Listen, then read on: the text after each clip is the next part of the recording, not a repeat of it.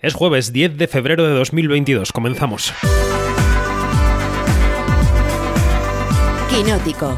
Cine, series y cultura audiovisual con David Martos. Onda Cero. Alegría española en las nominaciones a los Oscar. Nuestro cine compite con cuatro opciones el 27 de marzo. Irá con todo a una gala que regresa al Dolby Theater, que al parecer tendrá presentador o presentadora y que intentará recuperar la fuerza y los espectadores, supongo, perdidos en las últimas ediciones. Lo que pasa es que las nominaciones que conocimos el martes no van justamente en esa dirección. Las películas que optan al premio gordo, fundamentalmente El poder del perro, Dune y Belfast, son grandes películas, pero no son exactamente películas de público, ni siquiera Dune, que podría ser la más abierta de las tres. No decimos aquí que los Oscar tengan que arrodillarse ante Spider-Man, pero sí ser muy conscientes de la incompatibilidad que existe entre las nominaciones y la popularidad. ¿Cómo se compensa eso? Pues haciendo una gala tan popular como para que todo el mundo quiera verla y que esa fuerza arrastre a quienes van a ver al cantante de turno o al presentador de turno y les convenza de que tienen que ver también El poder del perro o Belfast. La cuadratura del círculo. En el año más difícil de los Oscar, soy David Martos y esto es Quinótico. Quinótico, Onda Cero. Después tendremos tiempo de analizar las nominaciones a los Oscar, lo haremos en el observatorio, hoy multitudinario, pero antes noticias. Quinótico, lo que tienes que saber.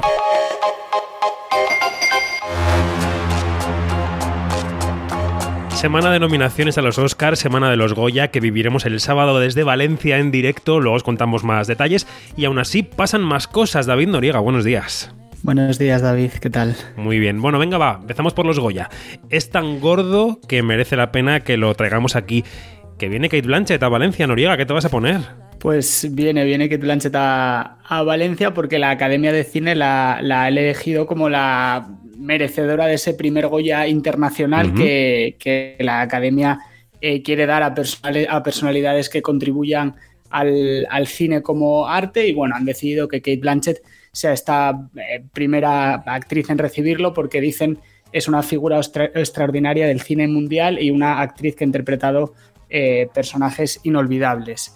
Eh, Kate Blanchett tiene dos Oscars, tres Globos de Oro, tres BAFTAs, tres premios del Sindicato de Actores y a este Goya honorífico se suma el, César honorífico que va a recibir el 25 de, febrero. Así que bueno, lo tiene, lo tiene todo. Además, hemos sabido hace, poco que va a ser la, protagonista de la, la, película, de la próxima película de Almodóvar, Manual para Mujeres de la Limpieza, así que bueno, la, veremos, la veremos mucho por, por aquí, por España. Bueno, pues veremos a Kate Blanchett el próximo sábado en rueda de prensa por la mañana a las 11 y luego, evidentemente, sobre el escenario del Palau de les Arts en Valencia. Seguimos con premios y seguimos en España. Conocemos ya las nominaciones de los premios anuales de la Unión de Actores, así que nada, principales titulares, Noriega.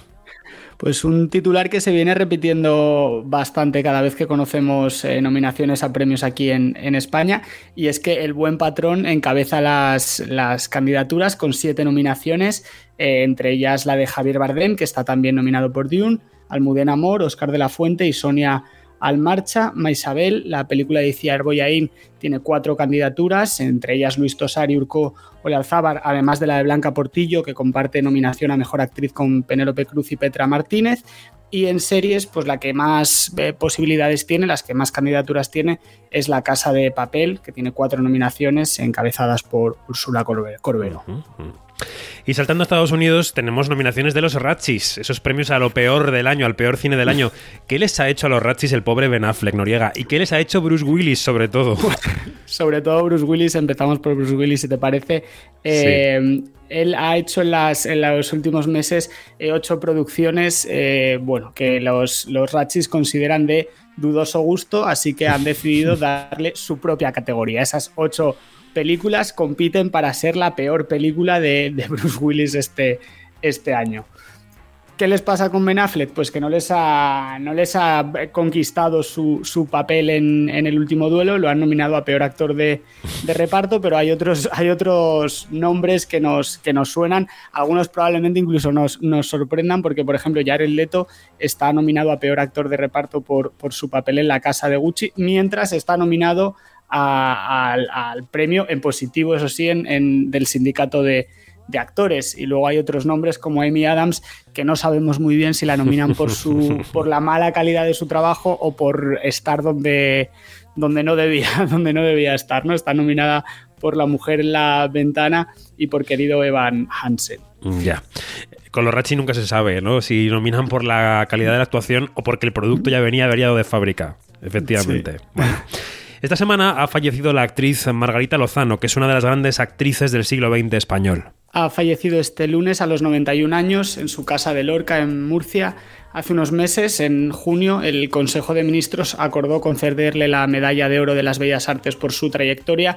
Y aunque es verdad que llevaba varias décadas eh, retirada, pues su legado va a permanecer en, en, las obras de directores como Luis Buñuel o Pier Paolo Pasolini, a quienes sirvió como inspiración y de quienes fue fue musa. Sí, también nos dejaba en las últimas horas la veterana actriz Alicia Hermida, que era todo un animal de las tablas, popular entre el gran público en los últimos años por la serie Cuéntame. Y ha fallecido Douglas Trumbull, el mago de los efectos visuales de Hollywood, Noriega. Sí, él fue el responsable de los efectos eh, de películas tan míticas como Blade Runner o 2001, Una Odisea en el Espacio. Ha fallecido este martes a causa de un tumor cerebral que le diagnosticaron hace dos años y de un derrame, según ha explicado su, hija. Ah, el eh, Trumbull tenía 71 años. Bueno, pues también es una pérdida, la verdad, brutal para Hollywood porque de su cabeza salieron grandísimos efectos especiales de películas que, están ahí, ¿no? En, nuestro frontispicio. Bueno, oye, no mm. hay lo que tienes que saber sin una pequeña polémica. Esta semana la de Helen Mirren, que saben los quinóticos y las quinóticas, que se ha metido en la piel de la ex primera ministra de Israel, Golda Meir, para su nueva película y que ha hecho frente a las críticas que decían que sin ser judía no podía interpretar el papel. ¿Qué ha dicho Helen Mirren? Pues eh, sí, ella ha respondido hace, hace unos días y ha dicho que es una eh, discusión absolutamente legítima, que es un debate que se tiene que plantear y que incluso ella se lo planteó antes de, aceptar el papel. Pero cuenta que habló con el director, Guy Natif, que le dijo que no era judía y que si quería enfocar la dirección en ese sentido, que no había ningún problema, que lo entendía, que no había remordimientos, pero que él le dijo que, quería que fuera ella y que tenía otros, otros eh, planes. Eh, Helen Mirren ha abierto también otro, otro melón, ha planteado otra, otra cuestión y dice que si un actor no judío no puede hacer papeles de personajes judíos, entonces si eso quiere decir que un actor judío no puede hacer papeles de personajes no judíos, que esto se puede aplicar también, por ejemplo, al tema de los actores o las actrices eh, homosexuales. Es un debate que, ella plantea y que dice que, bueno, que hay que, analizar las cosas con un poco de cuidado porque que se pueden volver en, contra. Es un debate que está ahí, desde luego. Javier Bardem también lo abordaba en su rueda de prensa de agradecimiento de la nominación, ¿no? Aquí en, Madrid hace mm. un par de días, cuando decía, bueno, es que eh, yo hablé con el director sobre si yo no era cubano, tal, para hacer de Desi Arnaz en vez de Ricardos, y él apuntaba una cosa que yo creo que se ha entendido muy mal, pero que, que afinaba en la dirección en la que apuntaba, que decía, bueno, es que españoles, por ejemplo, mm, no hay papeles fuera de España mm, de personajes españoles, ¿no? Y los hacen mm. siempre, eh, los españoles hacen siempre pues de otras nacionalidades que no son la española y nadie se queja.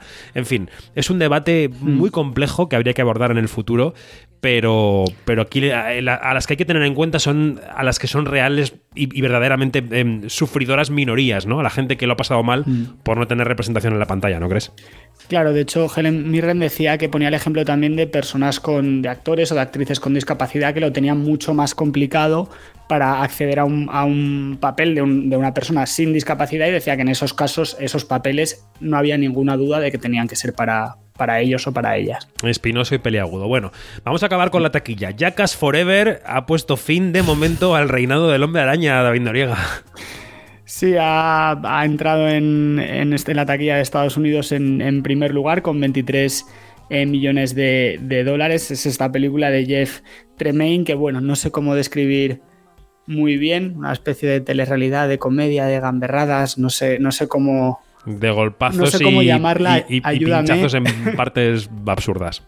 Sí, bueno, el, caso es que eh, Spider-Man no solo ha bajado del primer puesto, sino que ha bajado también del segundo, porque la, segunda película en, recaudación en Estados Unidos este fin de semana ha sido Moonfall, la película de ciencia ficción de Roland Emmerich, que ha recaudado 9.800.000 eh, dólares. Es una cifra bastante, bastante, bastante floja, de hecho, para una película que tenía un presupuesto de 140 millones. Y en el tercer puesto sí, ya encontramos a Spider-Man No Way Home, que ha recaudado 9 millones y medio de, dólares. Eh, lleva un, acumulado en Estados Unidos de 749 y seguimos pendientes de esos, de esos 760 que marcaba Avatar para, para ser la tercera película que más recaudaba en, en Estados Unidos. Muy bien. ¿Y en España cómo sigue la cosa, David? Pues en, España también ha, entrado primer, en primera posición Moonfall, que ha recaudado poco más de medio millón, como decíamos, es, poco, se esperaba algo más. La segunda película sí que es Spider-Man, que ha recaudado 400.000 euros, lleva un total de 26 millones aquí en, aquí en, España. Y en, la tercera posición está Canta 2, que recauda más o menos lo mismo que el, que el, fin de semana pasado. es curioso que que apenas, que apenas baje. Ha recaudado 375.000 euros, lleva ya 7.300.000 euros aquí en España. Y la cuarta posición es para la, para la abuela, que ha bajado un, casi un 40% de la recaudación respecto al, fin de semana pasado. Ha conseguido este fin de semana 348.000 euros y bueno, supera, el, supera la barrera del, millón de euros en, en recaudación. En total, la taquilla vuelve a bajar respecto al fin de semana pasado, un 4% menos, y se recauda eh, tan solo 3.250.000 euros. No sé cuándo podremos contar que, sube o que vuelve incluso a cifras de 4 o 5 millones de las que hablábamos en septiembre, octubre de, de 2021. Pues es que estamos en, todavía en la pendiente descendiente de la sexta ola aunque estemos en la época buena de la recaudación, porque esta época en cualquier otro año eh, es una época de recaudación brutal para los cines con todas las candidatas a los Oscar. Además, ¿no? Las nominaciones mm. siempre suelen impulsar a estas películas. En fin, pues esto es lo que tenemos que saber este jueves día 10. Eh, Noriega, la semana que viene, el jueves que viene, no grabamos el programa por la mañana, lo grabamos por la noche la tarde-noche en ese evento del Quinótico 300 que celebramos en el taller de contexto en Madrid. Eh, te veré por allí, ¿no? me verás por allí, qué, nervios y qué ganas, ¿no? Hombre, es que es nuestro primer programa con público. En nuestras redes sociales podéis encontrar el link a esas para reservar las entradas en ese taller de contexto. Luego veremos quién más se apunta, pero bueno, que está en Noriega a mí ya me da seguridad. Así que Noriega, hasta el jueves que viene. Ahí, estaremos, hasta el jueves. Un, abrazo, chao. Quinótico. David Martos.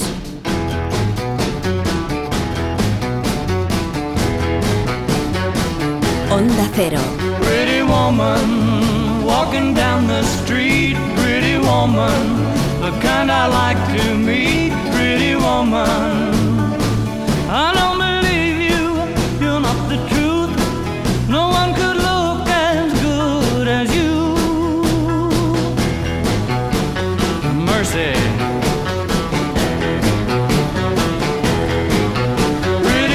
Woman, won't you pardon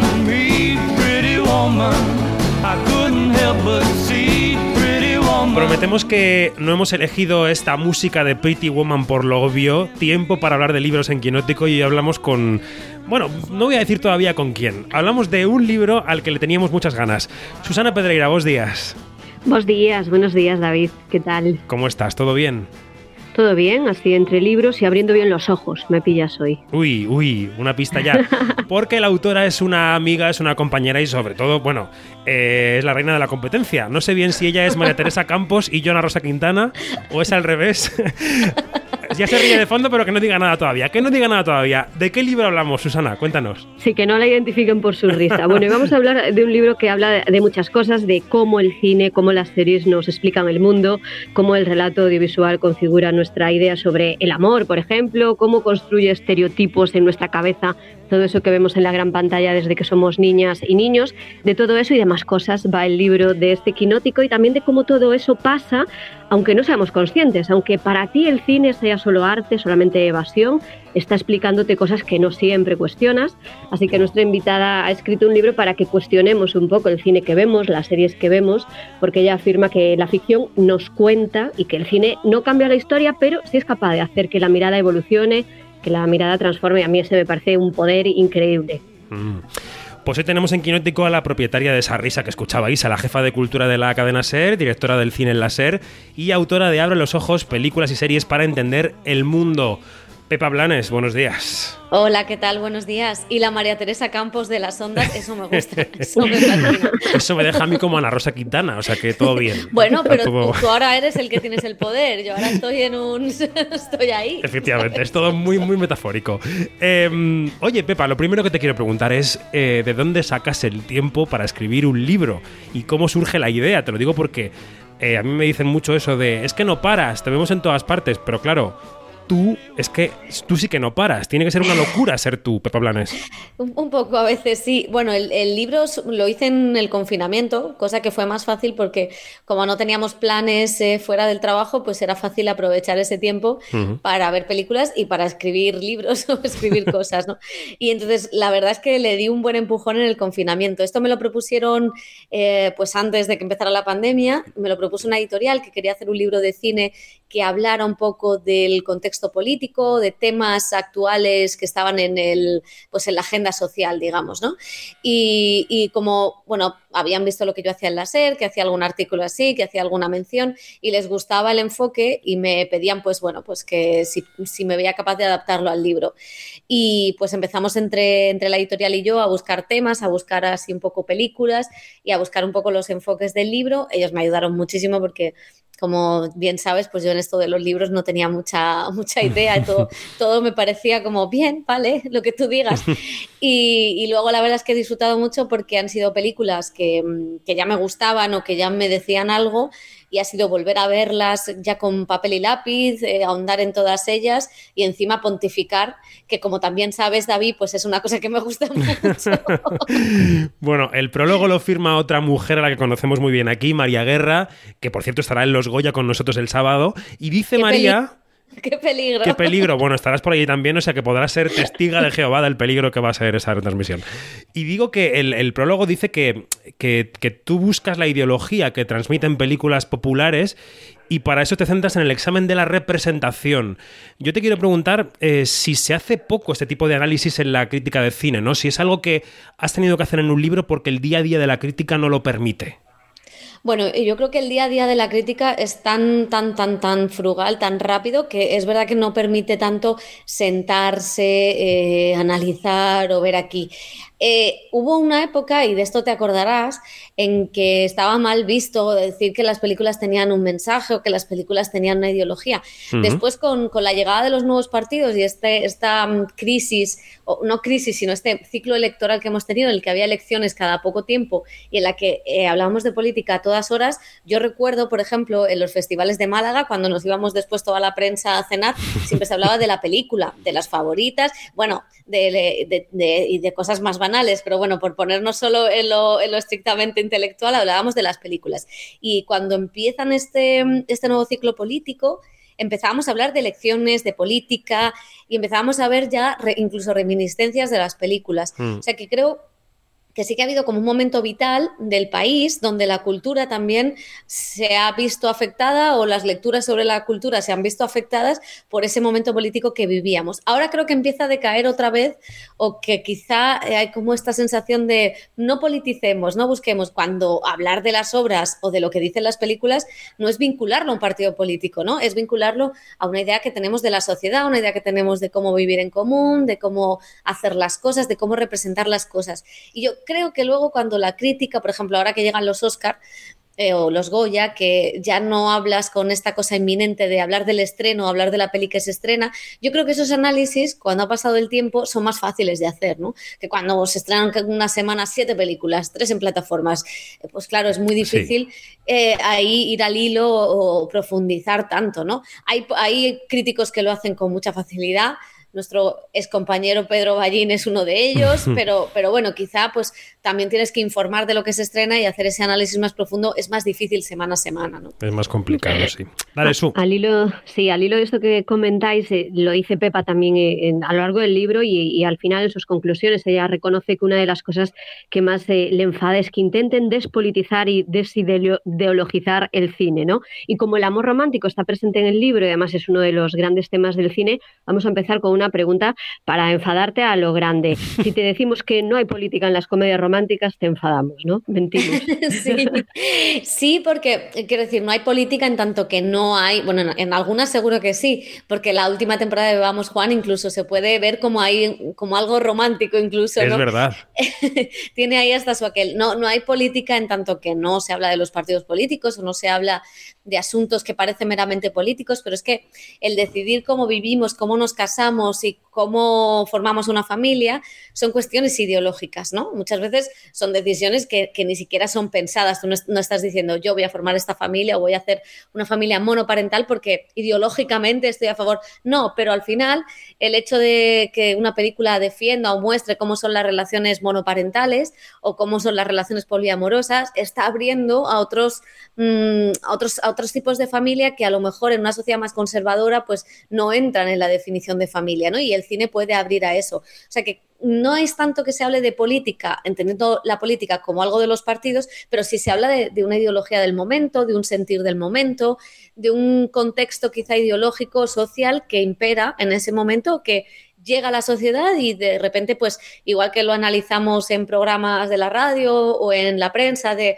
qué pasa con el poliamor o en libros, pues también el cine incorpora esos tipos de, de nuevas familias o de discursos, ¿no? Y la comedia romántica es un ejemplo de ello.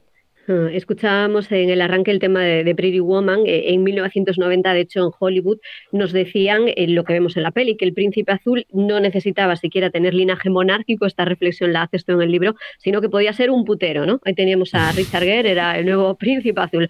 Bueno, era un grito bien alto y falso, añado yo, de que el amor todo lo puede. Pero Pepa, dices algo ahí que me ha hecho pensar que bajo tu punto de vista la crítica más interesante de Pretty Woman no es esa en la que nos hemos finjado tantas veces, sino la del clasismo, ¿no? que es un tema que también introduces tú aquí analizando el audiovisual.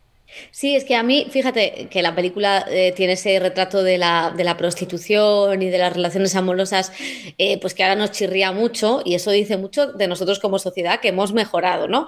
Eh, luego la película, decir antes que nada, ¿no? Para evitar haters, que es perfecta, es casi, o sea, es, una película perfecta que la ves y te quedas embobado una y otra vez. un reloj, sí, sí. Es que es, maravilla, ella es maravillosa y él, él es guapísimo, por supuesto, pero es verdad que tiene tics y tiene cosas que analizados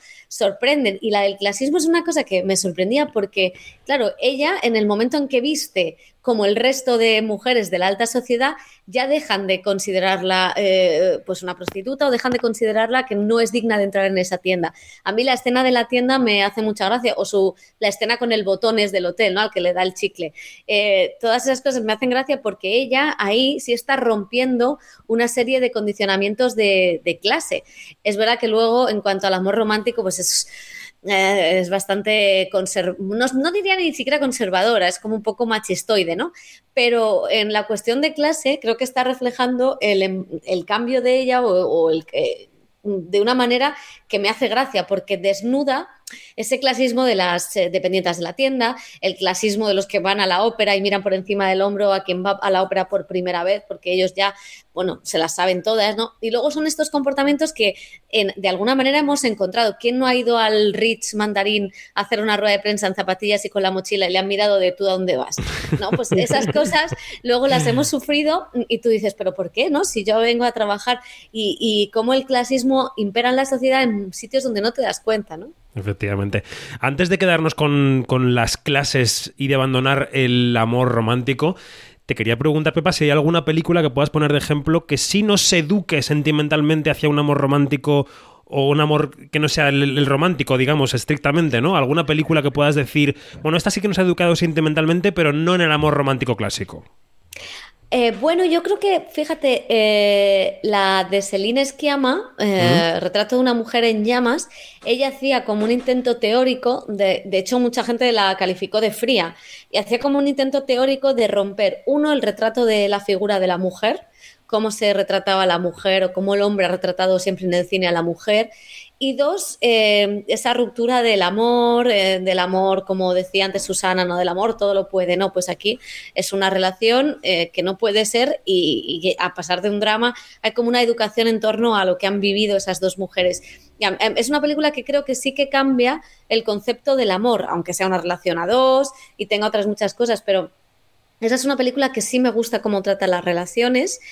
Y luego, pues fíjate, la serie de Nadia de Santiago podría decir que, aunque no sea un cambio radical, pero sí que introduce cosas de ver las relaciones de otro, o las rupturas, o cómo, el, digamos, la evolución y los altibajos de una relación, aunque no sea una cosa rupturista, sí que creo que hay algunos matices con respecto a, pues, a Élite o a otras series donde, ¿no? O estas, estas tipo de novelas adolescentes como A dos metros bajo el cielo, a tres metros sobre el cielo y demás, creo que sí que hay un cambio sustancial, ¿no? Bueno, para quien esté escuchando a Pepa con papel y boli, El tiempo que te doy se llama la serie de, doy, de, Santiago. Mi dislexia. Eh, escuchemos, no, no, que son miles de títulos los que manejamos, es normal que se nos olviden. Eh, escuchemos si os parece un fragmento de una película de Vigas Luna. Que voy a cambiar, te lo juro por Dios. Dame otra oportunidad. Pero no me dejes aquí tirado y solo. Que te quiero, coño. Tú crees que me quieres, pero te engañas. Y me engañas a mi tío y no. Mari, por no, favor, no te vayas. Por favor. No puedo, yo no, no, no puedo, no puedo. Es que que te quiero con toda mi alma, coño. Que yo me he dado cuenta de que mi vida ya no está aquí, que no, que, que tengo que luchar por las cosas que quiero. Que tengo que ponerme las pilas si no puedo, tío. No es el final de Yo soy la Juani, película protagonizada por Verónica Echegui, que por cierto se juega cosas este sábado en los Goya con su corto. Eh, hablas, Pepa, en el libro de la ridiculización de clase, ¿no? Eh, ¿Dirías que es mayor esa, esa mofa en el caso de las mujeres? Eh, yo creo que no es que sea mayor, es que además de esa mofa tienen eh, la, mm, la, discriminación de género, ¿no? En el caso de las mujeres, pues está la cuestión de la sexualización. Y en esas dos películas que son muy diferentes. Yo comparo Yo soy la Juani con Hermosa Juventud, que son películas que hablan de una mujer eh, precaria, joven, de clase obrera, pero fíjate, son dos retratos completamente diferentes y dos mujeres diferentes. Y sin embargo, a las dos les pasa una cosa, y es que a las dos acaban utilizando su cuerpo y el sexo para salir adelante. Es como que las no tienen otra posibilidad, no ha funcionado el ascensor social, no ha funcionado ni siquiera la meritocracia porque no pueden encontrar trabajo y lo único que funciona es que salgan adelante pues con su cuerpo. Y, y en ese sentido me, me, parece curioso que las dos mujeres de clase obrera tengan que pasar por eso. Si vemos las películas o retratos de hombres de clase obrera, podría ser Barrio, podría ser el cine de Ken eh, no vemos que, que, el sexo o que el cuerpo esté presente. Si está presente el sexo es porque son adolescentes y piensan en, en follar. No sé si se puede decir follar. En se puede horas. follar, se puede follar y se puede decir. Perdón, se me ha ido. Eh, entonces, pero no esa penalización hacia ellos. Y eso sí me parece curioso. Y sin embargo, cuando aparecen películas sobre mujeres de clase obrera hechas por mujeres, como El Olivo, como La hija de un ladrón, hay el retrato es diferente porque el sexo no está, esa, esa, idea de la sexualización no está. Y me parecía curioso mencionarlo, no, sé, no, no, es que crea que los directores está presente, pero sí es curioso la mirada de unos y la mirada de otros eh, con respecto a las mujeres de clase obrera. Creo que la penalización va más por ahí, va porque si hay precariedad en los hombres de clase obrera, pues imagínate si eres mujer, si te quedas embarazada, eh, si encima, pues claro, siempre está la cosa de que te pueden utilizar sexualmente. Entonces sí, pues la respuesta es sí. A mí me ha gustado mucho también, Pepa, darme cuenta de que nos vamos de, de modernas, las feministas, las feministas de este siglo XXI, pero la sororidad ya nos la enseñaron en tomates verdes fritos. Eh, en el siglo pasado hablas de ello aquí porque haces una reflexión también interesante. Dices que el cine ha mostrado más la amistad masculina que la amistad femenina y que todavía ha mostrado menos eso que ahora llamamos la sororidad entre personajes de mujeres, pero que hay excepciones, que aparece eh, Tomates verdes fritos y Telma y Luis también, que siendo películas muy diferentes, se estrenaron en el mismo año. Yo no sé si pasaba algo en el 91 para que coincidan dos películas en las que esa amistad femenina y esa sororidad esté tan presente. Sí, pues es, muy curioso que todas eh, ocurrieran en ese año y, y la verdad es que no, no, conseguía buscar ningún, ninguna ley o ningún tipo de debate social en Estados Unidos. Claro, es muy difícil remontarte a ver qué debate social o qué cosas habían pasado, pero eh, lo, que, lo que sí que dice mucho es que después hubiera otro punto de inflexión hacia abajo, ¿no? Que después de ese año nos costara volver a tener ese tipo de películas. Y a mí la de tomates verdes fritos encima me parece maravillosa porque aparte de, toda la sororidad y de esos personajes femeninos, es que eh, las protagonistas rompen el rol de belleza hegemónica, que es muy difícil encontrar eso en el cine y sigue siendo muy difícil. Cuando ves una alfombra roja de unos premios, el modelo de belleza de las mujeres es exactamente el mismo y es solo uno, no hay más variedad. Y cuando eso se sale de lo normal, como una Kate Winslet, pues fíjate tú la que se monta, ¿no? Y en esa película, sin embargo, era una viejecilla que está en una residencia, una mujer mm, de, 50 largos, no, entrada en carnes, y, dos protagonistas que tampoco eran unos bellezones, ¿no? Cuando hace el flashback. Y eso me gusta, me gusta, o sea, me parece como una cosa bastante pionera y que no se ha vuelto a repetir. En, en Ten My Luis luego tenemos a dos pibones, ¿no? Pero bueno, tampoco hay una sexualización de los personajes. Y, me resulta muy curioso que en ese año precisamente se hiciera todo ese avance y que luego hubiera como casi como una eh, una marcha hacia atrás, ¿no? En todo, en todo aquello. Hmm. Hablemos también, eh, si te parece, de la representación trans en el cine, ¿no? Porque em, el dato es que el 80% de los y las estadounidenses no conocen a una persona transgénero. Eso significa que la imagen que tienen de una persona trans, pues la han construido con un relato de otros, de terceros, de los medios, del cine en este caso. Yo imagino que eso también es extrapolable a España, ¿no? Em, en el libro, evidentemente, hablas de Almodóvar, de los Javis, eh, y luego está el debate de quién debe representar los papeles trans. Eh, ¿Lo trans en tu libro, desde qué punto de vista lo abordas, Pepa? Pues mira, lo abordo desde el punto de vista de que hemos vivido un año con el famoso debate de la ley trans entre los dos partidos del gobierno, entre dentro del movimiento feminista y casualmente creo que la ficción ha hecho mucho más por dejar de entender una ley. O sea, quiero decir que al final la serie de los Javis o Transparent, que quizás es una serie menos más minoritaria en España, pero son series que te plantean el problema que tiene una mujer o un hombre trans cuando se enfrenta a su identidad o a, aceptar esa identidad que no es nueva porque ellos siempre la han sentido como la, la verdadera, pero sí que es nueva de cara al resto de la sociedad. Esos problemas con la familia, esos problemas con el trabajo, esos problemas con el entorno, creo que están muy bien representados tanto en Veneno, con un personaje muy extremo, como era Cristina la Veneno, que es un personaje, pues a veces extremo y a veces con, muchas cosas negativas, ¿no? Porque, bueno, pues salían los programas del corazón, salían los programas de telebasura, llamados telebasura, y podía echar para atrás a mucha gente. Y sin embargo, esta cosa que tienen los Javis de conectar con lo íntimo, con em, los sentimientos, igual que hacía Transparent, de ponerte en, lo que es la vida real, lo íntimo, lo que al final, al fin de cuentas, da igual lo que... O sea, una ley regula lo íntimo, pero tú no lo ves hasta que no ves cómo vive esa persona, cómo es su día a día. Y eso es la capacidad que tiene el cine de meterte en la vida de esas personas. El cine y las series yo creo que han hecho muchísimo más cuando no son ficciones estereotipadas, por supuesto, porque te enseñan que al final es gente eh, que tiene los mismos hándicaps que tú, pero agravados por todo aquello que la sociedad no les permite ser. Y el poder entender eso, el poder entender ese dolor, es como Tomboy, ¿no? La película de Celine Sciamma, eh, o Gel, que era sobre eh, todas las particularidades que incluso teniendo a tu familia a favor de que todo vaya para adelante, como la propia sociedad tiene una serie de límites y cómo esos límites a ti te, perjudican. El cine tiene la capacidad de ponernos en ese lugar y sin embargo la ley trans o el debate sobre la ley trans nos dejaba en debates políticos, en leyes, en, cosas que quizá eran conceptos que yo creo que la ciudadanía no entiende si no lo ve en la ficción. Mm. Esos debates eh, están en el libro, los analizas, también hablas del cine que, se adelanta al debate político y social, citas el ejemplo de Mar Adentro con el tema de la eutanasia, ¿no? que todavía ahora hemos aprobado esa ley en España y la película ya tiene ya tiene sus años. Y un debate más que también está es el de la lucha antirracista en, en este nuevo Hollywood. ¿Qué debemos hacer con las películas racistas? ¿no? Nos, cargamos lo que el viento se llevó. Claro, es un debate que está sobre la mesa, pero dice algo, Pepa, que también me gustaría comentar. tú dices que el problema es otro, ¿no? que el problema realmente es que escasean los relatos que contrarresten los estereotipos o esas miradas sesgadas y, racistas. Siendo eso verdad, puede ser que el streaming, que las plataformas estén abriendo un camino ahí, que nos están trayendo productos mucho más diversos. Yo creo que sí, yo creo que al principio como em, empezaron buscando los nichos y los nichos a los que no llegaban las grandes productoras o Hollywood eran precisamente las mal llamadas minorías, que no, no tienen por qué ser minorías, creo que las plataformas han hecho mucho por abrir esa representación. Ahí se han creado productoras, Hollywood ha tenido que asumir que tenía que abrir la academia a todas las nuevas realidades.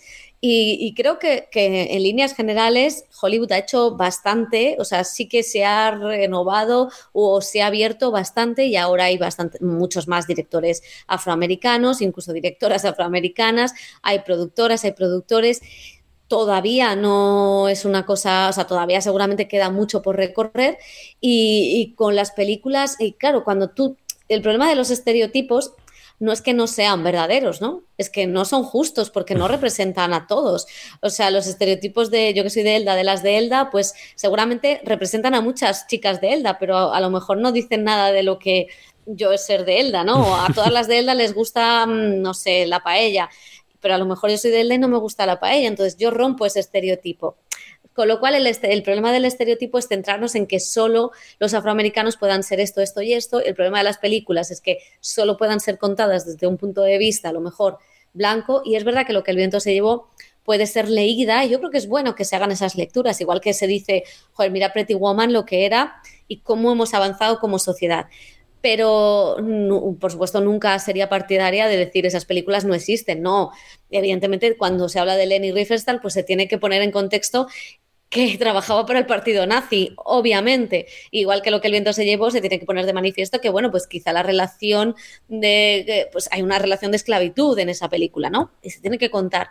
Pero de ahí a tener que prohibir la película o que no esté la película en una plataforma, o sea, me parece, mm, me parece bastante ridículo, la verdad. Mm. Pues eh, qué interesante todo lo que dice Pepa, eh, cómo lo escribe en Abre los Ojos, películas y series para entender el mundo. Y qué bien que hayas pasado por aquí. No tenemos más tiempo, pero estaríamos una hora entera hablando contigo. Y yo con vosotros. Oye, el sábado te veo en Los Goya. El sábado nos vemos en Los Goya eh, y robaremos, como siempre, los culillos del Moe Chandon que les dan a los nominados. Eso, cuéntalo, David. Lo contaremos todo en directo y te quiero preguntar una cosa. ¿Se va a resarcir el buen patrón el sábado de lo que no le han dado los Oscar o qué? Bueno, eh, yo tengo mis dudas porque es que yo también, también. creo que Maisabel puede ahí, eh, o sea, como que va a ser repartido entre Maisabel y el buen patrón. Yo creo que va a ganar Javier Bardem y de actrices yo creo que es el, más abierto, ¿no? Pero sin duda el buen patrón se llevará unos cuantos. Hombre, tiene 20 como para no llevarse. Alguno le caerá. Susana, ¿te vienes el sábado a Valencia o, qué? Me encantaría, pero me temo que me voy a conformar con escucharos. Y si me queréis después contar lo que no contáis de Gantera, pues yo encantada, pero no, no voy a poder estar en Valencia. Eso, eso luego lo hace muy bien Pepa en su After Goyas de la SER. Nosotros haremos la retransmisión. Iba a decir seria, pero mentira, porque estando María Guerra va a ser de todo menos seria. Va a ser de todo. Pepa, un abrazo muy fuerte. Muchas gracias y, suerte con este libro. A un beso, Pepa. Chao. Susana, hasta la próxima. Un besito. Hasta la próxima, un beso. Hasta luego, chao. Televisión, realidad. ¿A quién le importa? Un minutito de gloria y vanidad. Solo destellos de luz y chispazos de euforia. Llámalo destino, llámalo casualidad. Bajo el aguacero, curtida en el oeste, que no te hablen de gloria, brillantina y presente. De eso sabes tú, limusina y puchero, de reírte en el suelo. Joselito, Cristina, veneno.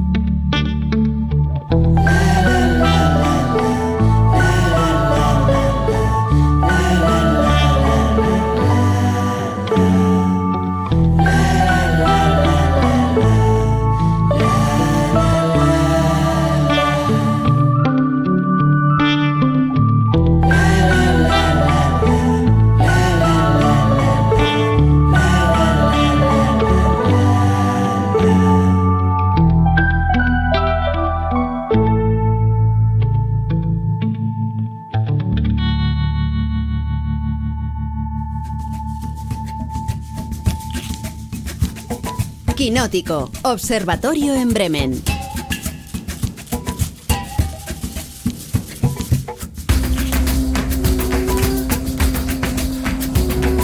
Pues teníamos muchas ganas de este observatorio, incluso recibíamos esta semana alguna petición por Twitter porque la temporada de premios se hace tan larga que llegar a las nominaciones de los Oscar parece toda una proeza, pero aquí estamos, ya las tenemos y con buenísimas noticias para España. Javier Bardem in Being the Ricardos. Penelope Cruz in Parallel Mothers. Parallel Mothers. And The Windshield Wiper. Penélope Cruz nominada como mejor actriz protagonista por Madres Paralelas, Alberto Iglesias al Oscar a la mejor partitura original también por la película de Almodóvar, Javier Bardem nominado como mejor actor protagonista por Being the Ricardos y The Windshield Wiper, el eh, limpia parabrisas, coproducción hispano-estadounidense dirigida por Alberto Mielgo, nominado al mejor cortometraje de animación. Vaya cosecha.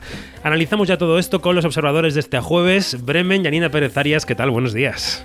Hola, buenos días, muy muy, como dicen por aquí. Oye, estarás, estarás triste porque hoy tendrías que estar inaugurando Berlín, ¿no? Este jueves. Ay, calla, calla, calla, calla. Por favor, por favor, que tengo Bueno. el corazón partido, pero estoy ya, ya he hecho varias entrevistas. Así, ¿no? Ya estás cubriendo en la distancia. ¿Cómo es? Pues sí, pues sí, ya he hecho varias entrevistas, he visto varias películas, o sea que, pues mira, Bueno, claro, es que en pantuflas otra vez. el salón de tu casa es el gran festival este año. Sí. Escuchábamos por ahí de fondo a Fernando de Luis Orueta, director de los extras.es y premiólogo de cabecera de Quinótico. Fer, buenos días, ¿cómo estás? Hola, hola, perdón, es que no he podido resistir, es que me encanta, es que soy fan, es que cuando uno es fan de Yanina, pues tiene que decirlo. Efectivamente, es así, hay que expresarlo. Eh, primer titular de los Oscar del martes, eh, una línea, eh, ¿qué te sugieren? Yo estoy, yo estoy muy triste, soy el único, pero estoy muy triste. No, estoy muy alegre por las nominaciones españolas, eh, el orgullo de país y marca España y tal, a tope, en esa parte estoy feliz. Estoy muy triste por el destino de West Side Story y lo que representa West Side Story. Uy, luego lo desarrollas. Luego lo desarrollas. Vamos a quedarnos en Estados Unidos, ya que hablamos de Estados Unidos. En Nueva York, la corresponsal del diario Universal de, la, de, de- de- de México, que está en la Gran Manzana, que vive en Nueva York, es nuestra Alejandra Musi. Morning, ¿cómo estás?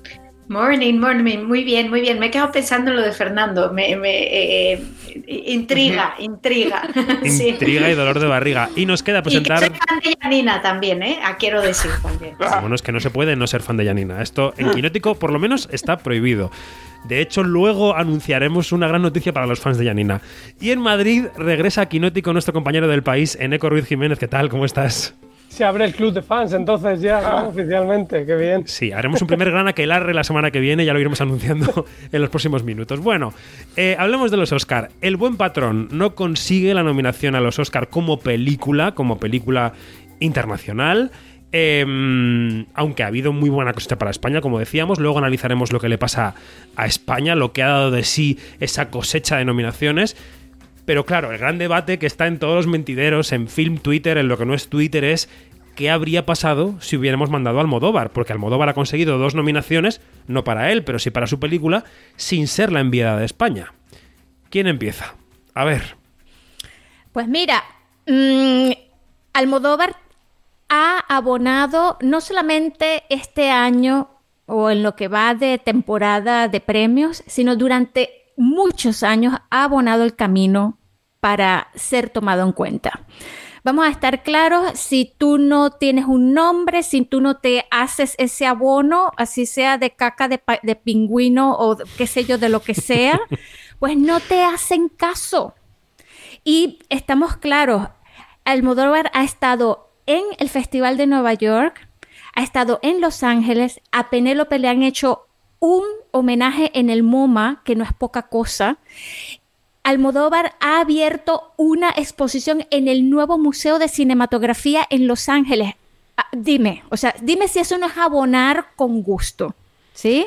Sí, Entonces, pero alguien claro, de esta mesa podría decir, eh, ya que Almodóvar lo tiene hecho por sí mismo, está bien que la academia mande otras voces a Hollywood. Venga, Eneco, ¿qué sientes? ¿Qué? Sí. Va. Eso, eso es uno de los motivos y otro de los motivos es que ya han mandado a Almodóvar otros años y no ha llegado. Tampoco digamos que nunca le mandan. O sea, este año han querido dar otra oportunidad. Es verdad que, que la trama, esta historia, suena allá vista con los días al sol, ese año en el que no Los lunes, los lunes. Los, los lunes al sol de Fernando León de Aranoa como el buen patrón y en el que no se acabó colando. Pero es verdad que también hay que dar a otros eh, cineastas, aunque no sea en este caso alguien joven y demás, esa oportunidad. ¿Qué podía haber hecho la academia? Dar una oportunidad a una película que fuera menos vista, que fuera menos vistosa. y así teníamos otra película de la que hablar, yo creo. Y además Podría se mandó ser. una película con Javier Bardem, no se ha mandado una, una película, en fin. Ah, eh, Es que los- las nominaciones a los Oscar, claro, como siempre, son eh, eh, un poco impensables, ¿no? Mira, la nominada por Bután. Quiero decir que. Total. eh, ¿Quién iba a decir que entre las cinco finalistas iba a estar la, la película de Bután? ¿no? Y no está Farhadi. Y no está Farhadi. O sea que, bueno, eh, nunca lo saben, ¿no? Las carga el diablo. De todas formas, yo que eh, en un primer mi- minuto estaba muy escandalizado por no haber mandado eh, Madres Paralelas, la verdad es que según ha avanzado el tiempo, pues, pues lo comprendo. Quiero decir que, eh, honestamente, mucha gente de la academia puede no haberles gustado la película legítimamente y legítimamente haber pensado que el, buen patrón es una mejor representante española. Y en ese sentido, quiero decir que si hubieran eh, si hubiéramos enviado una película que claramente hubiera sido una mala película, una película que no estuviera a una cierta altura tal, pero claro, hemos mandado una película protagonizada por Javier Bardem y con, con hechuras, o sea, tampoco era eh, una cosa nefasta. Entonces, bueno, pues entiendo que, que hay debate, ¿no? Y que pro- probablemente hubiera estado entre las cinco. Pues chico, quizás sí, pero también merece la pena también a veces eh, abrirse a contar que, el- que España no solamente es Almodóvar, ¿no? Que España también son más voces. Venga, dale, dale.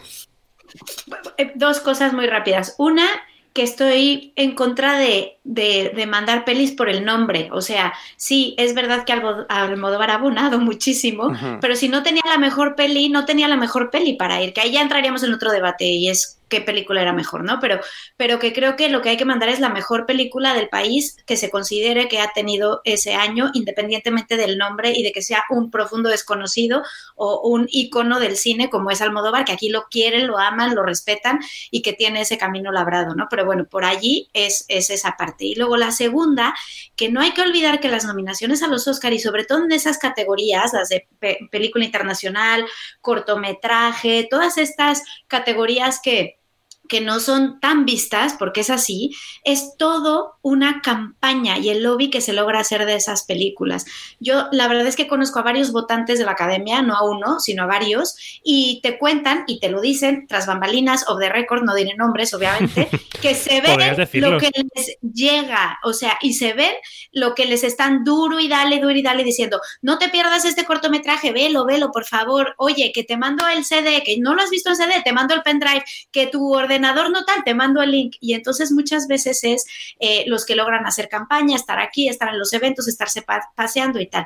Y no quiero decir o sea, con esto no quiero decir que Penélope no se merezca para nada la nominación, se la merece muchísimo, pero es verdad que Penélope lleva desde el año pasado aquí en todos los araos, o sea, la he visto en todos lados, en el Festival de Nueva York, por el Museo de Los Ángeles, por todos los araos. Entonces, ¿qué pasa? Que la gente, pues los de la academia también son perezosos y entonces votan lo que conocen, lo que conocen y lo que ven.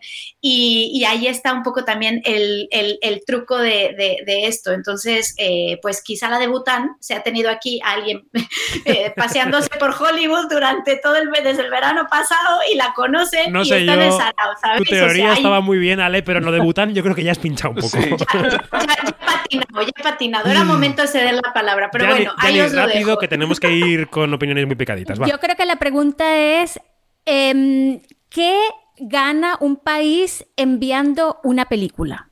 O sea, ¿cuál es el significado? O sea, ¿qué implica que un país, en este caso la marca España, pase a el shortlist? ¿Qué significa para eso? Independientemente de si es el Modóvar, de si es fulanito, perencejo, menganejo. ¿Has dicho marca España? Sí, has dicho marca España. Déjame respirar porque vamos a escuchar a Javier Bardem. Javier Bardem dio rueda de prensa el martes. Se- las nominaciones se leyeron a las eh, 2 y 40 de la tarde y él a las 4 y media ya estaba atendiendo a la prensa. Y vamos a escuchar un minuto aproximadamente de lo que dijo. Habló de la marca España, de lo importante que es para la marca España no que esté él, sino que esté Penélope Cruz. Habló más de ella que de él mismo en la rueda de prensa. Que esté Penélope Cruz eh, por una película en español. Vamos a escuchar también cómo él valora que cree que va a ganar Will Smith. Y vamos a escuchar también que él valora que él tiene muchas menos opciones que Penélope. Quiero decir, yo estoy muy contento por lo mío, pero lo mío no hubiera tenido sentido sin lo suyo. Porque sí, porque no, porque hubiera sido un. no hubiera sido una, una celebración. Y el hecho de que suceda eso a la vez me parece, me parece mágico. Y el hecho de que su nominación sea por un papel en español por segunda vez me parece algo realmente extraordinario e histórico, ¿no? eh, hablando de marca España, ¿no? No, no, no lo voy a conseguir. Bueno, si soy Will. Smith. Bueno, no sé. A ver, perdón. Esto que he dicho. Parece ser que como que Will Smith está puesto ahí en la carrera como para llegar a, a hacer un trabajazo. Todos, eh, también está Benedict Cumberbatch, que hace un trabajo maravilloso. Eh, además haciendo algo eh, extraordinariamente diferente, ¿no? En él. En una película que a mí me parece muy buena película. Yo creo que lo difícil era, llegar hasta aquí. Lo otro ya, ah, en mi caso es imposible. En ella yo tengo mis... Yo en, ella tengo mis, mis esperanzas. Así que todo lo que sea apoyar su trabajo, yo estoy al lado. Bueno, y escuchemos también a Penélope Cruz, porque ella, aparte de reflexionar sobre su carrera, decir todo lo que estaba llorando ese día, que era la nominación que más sentimiento le había producido, no paraba de hablar de Pedro Almodóvar, que echaba de menos que Pedro estuviera nominado como mejor guionista, como mejor director en la ceremonia, y que todo lo bueno que había pasado a la película, o sea que su nominación y la de Alberto Iglesias, era por culpa o gracias a Pedro Almodóvar. Realmente él es así, se alegra de verdad por nosotros y no te voy a engañar, a mí me hubiera encantado verle a él entre los cinco guionistas, eh, guion original, o entre los cinco directores. Pues no ha podido ser, pero a mí me hubiera encantado verle ahí. Y, él, como verás, lo lleva muy bien. Y todo lo que estamos consiguiendo nosotros es gracias a, a lo que él ha creado, a la magia que ha creado una vez más y a su a su talento y al trabajo duro, porque yo de verdad que nosotros sufrimos por él cuando, cuando Pedro está en un rodaje. Muchas veces somos nosotros los que le regañamos a él porque es como si le fuera la vida en ello, o sea, lo da todo y más. Entonces, si estamos hoy, o sea, yo estoy nominada es 100% por él, por, por la maravilla que ha escrito, por cómo me ha dirigido, por, por estar ahí mm, sin perder un detalle de, de- nada de lo, de, lo que, de lo que hacíamos todos, no solo los actores y actrices, sino todos los departamentos, estar ahí sintiéndolo todo y acompañándonos en todo, nunca bajar la guardia, esperar lo mismo de nosotros. Bueno, pues eh, matrimonios nominados en los Oscar Fair. Yo el otro día se hablaba de 4, 5, 6 con los dos que están este año nominados. Bueno, no es un fenómeno tan extraño, pero bueno, que sean dos de habla hispana eh, es importante, ¿no? Sí, claro, hombre, obviamente hay algo muy bonito, ¿no? Lo decía Penélope el otro día también en, la- en sus entrevistas y tal, ¿no? Empezaron la carrera juntos en Jamón Jamón y bueno, pues claro, eh, han hecho una carrera un poco en paralelo y ahora de repente llegan a este punto que es la cuarta nominación para los dos, es que es una cosa muy impresionante, o sea que eh, es, es algo más simbólico que otra cosa, ¿no? Pero claro, es, es, es, eh, eh, es, bonito, ¿no? La estadística, bueno, las estadísticas, yo que sabéis que a mí me encantan las estadísticas, para luego no, no creérmelas. Quiero decir que la estadística te puede decir lo que quieras según te la leas, del, del derecho del revés, ¿no? Es- son el sexto matrimonio nominado, hay quien diría el séptimo porque hay alguno que se casaron inmediatamente después, da igual. El caso es que, bueno, pues de los seis, de los cinco nominados anteriormente, pues mm, hubo premio para dos personas solamente, o sea que, Claro. en fin, que la estadística puede ser buena o mala según, según la mires, ¿no? Pero bueno, a mí lo que, lo que me parece importante es lo simbólico, me parece que es algo eh, muy tremendo, ¿no? Y que creo que no todo el mundo, o muy- o yo mm, no sé suficiente gente, está apreciándola, apreciando la circunstancia de, ¿no? tan importante de que, de que se, se haya dado esta, esta coincidencia. En eco. Esta- Bueno, y es que cuando le decían a Bardem los nombres de quiénes habían sido las parejas anteriores, Flipaba, flipaba. sí. Porque claro, es que Vivian Leigh, Laurence Olivier, Elizabeth Taylor y Richard Barton, es que son todos nombres como grandilocuentes, ¿no? Y compararlo a esa altura es Te faltan mis, increíble. favor- perdón, te faltan mis favoritos, que son Charles Lawton y Elsa Lanchester.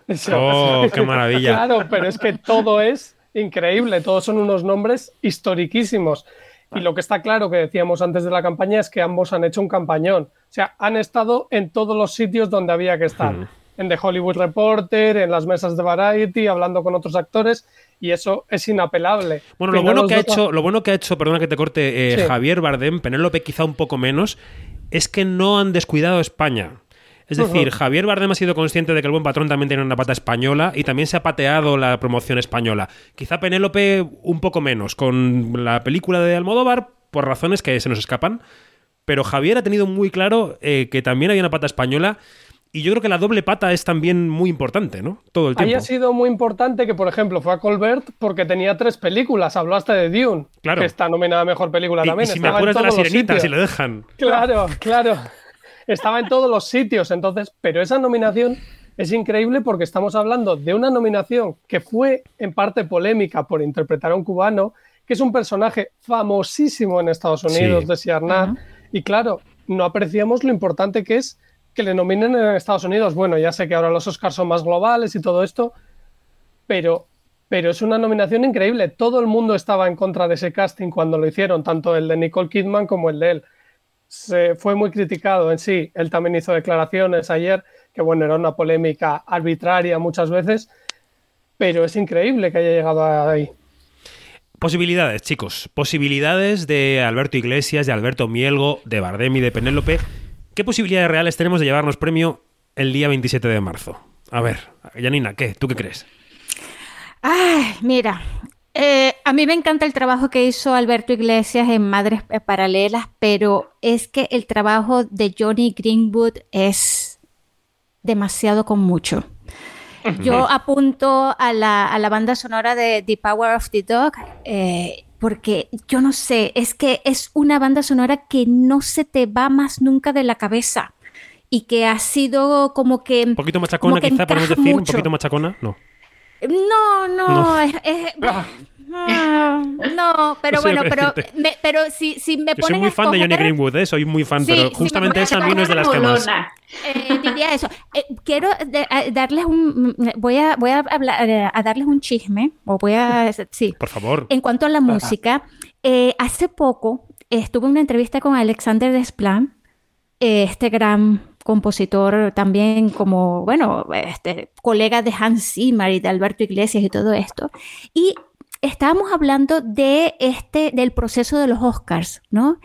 Y mm, alguien en la mesa redonda nombró a, mm, al compositor, que ahorita se me escapa el, nombre, de la banda sonora de, mm, eh, de la película esta de...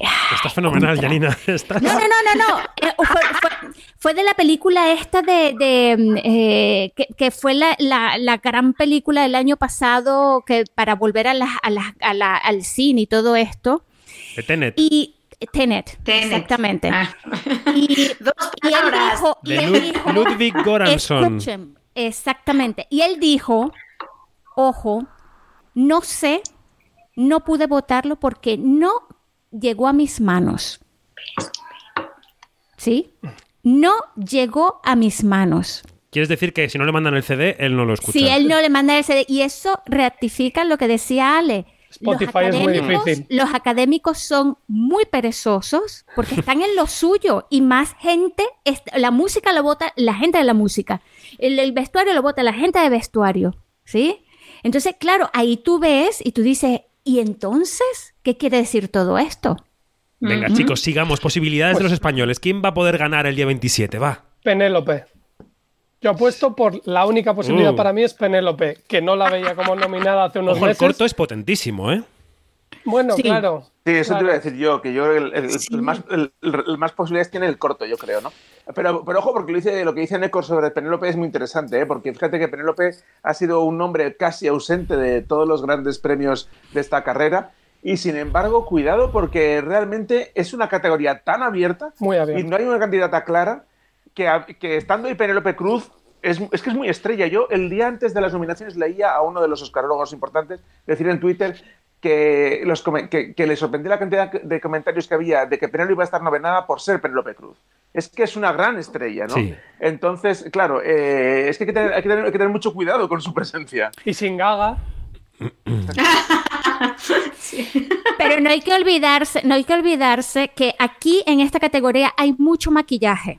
Y, al- y los, a, a los académicos les encanta la cuestión de la, de la nariz postiza, de la cosa postiza, de, de Es esa transformación, de ese de que es que Sí. no la reconocía. Sí, y, sí. y entonces, claro, tú tienes a Jessica Chastain que se pasaba seis horas en el maquillaje y tienes a Nicole Kidman que no sé por qué le hicieron ese maquillaje, pero bueno, oh, X. No, no le hacía un falta. Oscar por el maquillaje. Entonces tú tienes esas- Kristen Stewart, que es Lady D, es impresionante. Entonces o sea, tienes, tienes esas, esas pelucas y esos maquillajes y tú dices, ojo, Penélope eh, al natural, Olivia Colman al natural, oye. Yo solo Mm. perdonaría el Oscar de Penélope por Jessica Chastain. Creo que es hora de reconocerle algo, de darle Ah, un sí. Oscar y ya sabéis que, en fin, que tiene un lugar en nuestro corazón. Jessica. Estoy de I acuerdo. love you. Sí, sí, sí, Pues- lleva mucho tiempo persiguiéndolo y está ahí en la. Bueno, en fin, que puede ser su año. Sí, Queda Vale. claro, que vamos con P, queda claro que vamos con P, pero no sé por qué a mí tengo la corazonada de que va a ser Kristen Stewart. Y ahí lo dejo.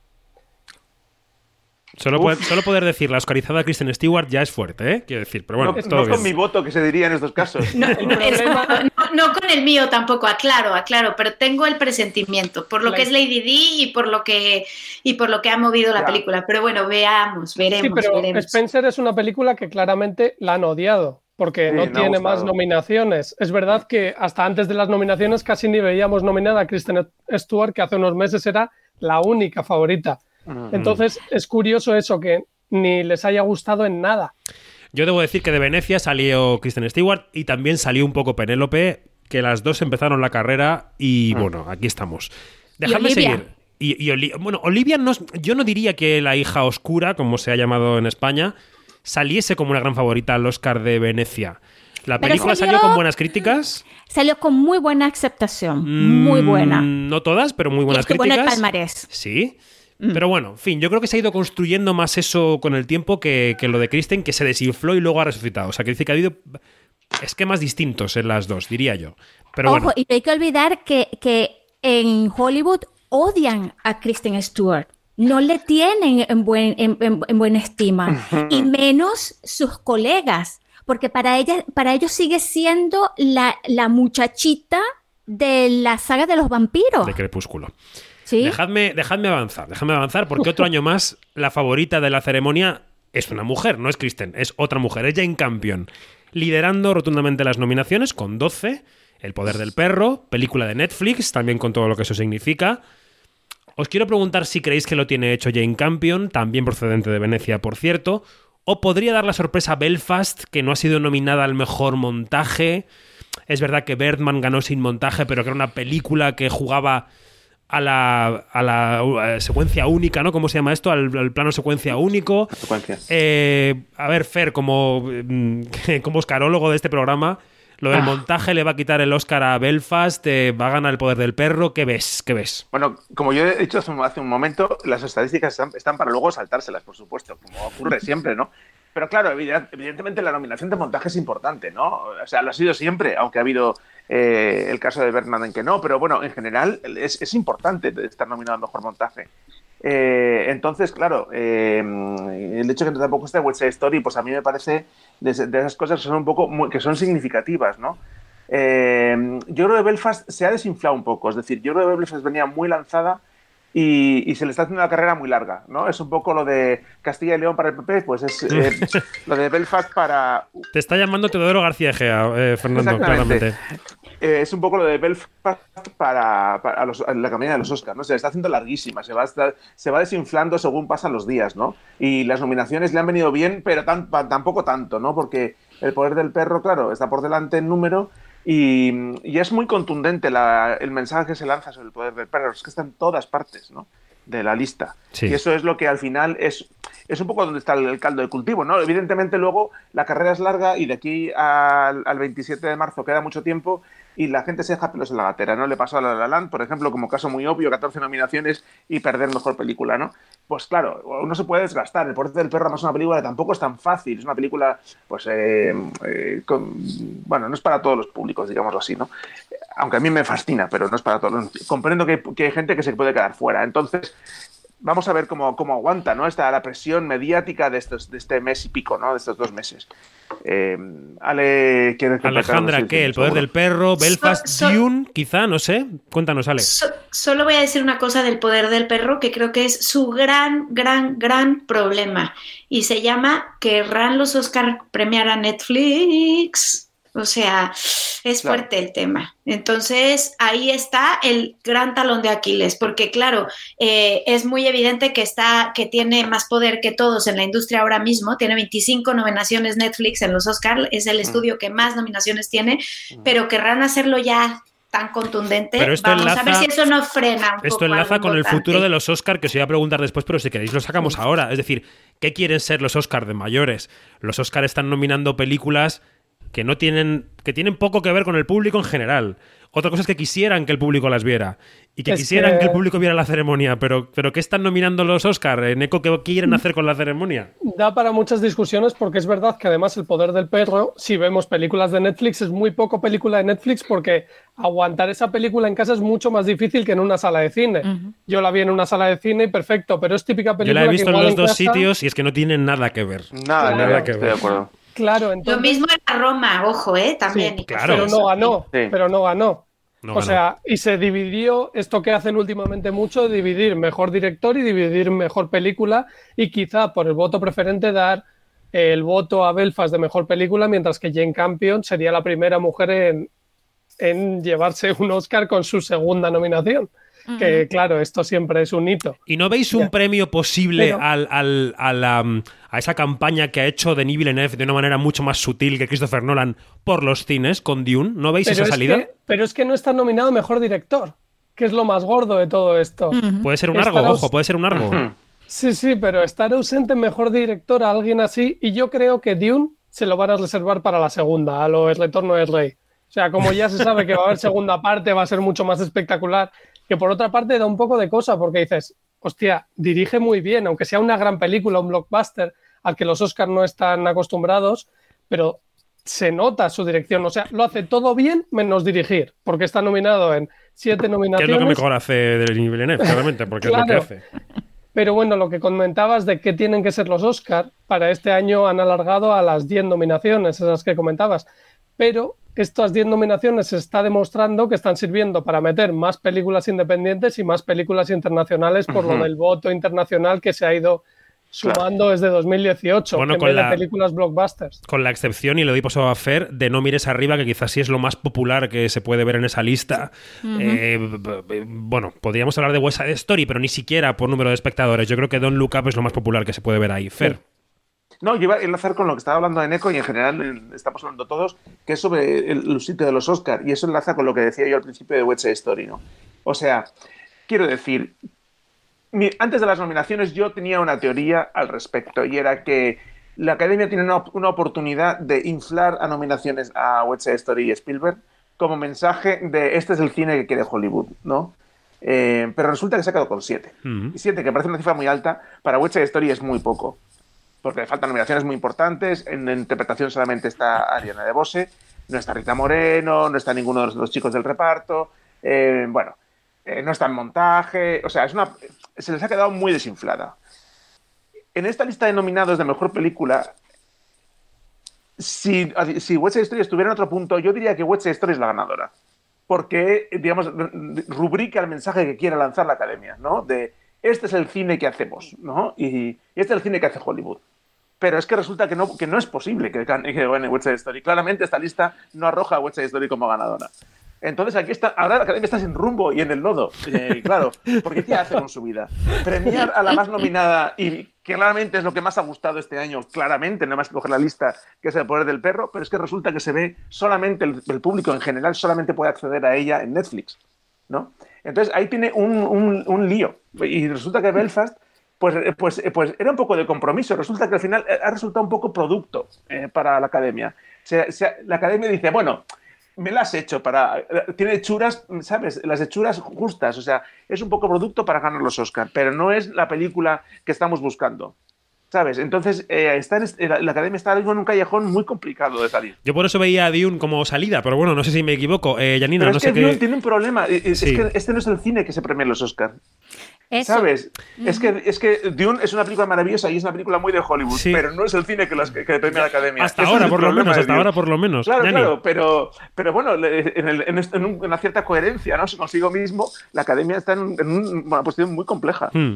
Mira, para, para usar una, una de, mis, de mis metáforas gastronómicas que me encanta, es que esta, esta lista de 10 parece una nueva interpretación de los callos madrileños. O sea, es una cosa que, ay, y vamos a meterle este coriander para que tenga un sabor asiático. Coriander. Y vamos a meterle eh, un poquito de, de, de, de- de- de cúrcuma para que tenga No sé qué decir, Janina. un sabor. O sea, No. de verdad.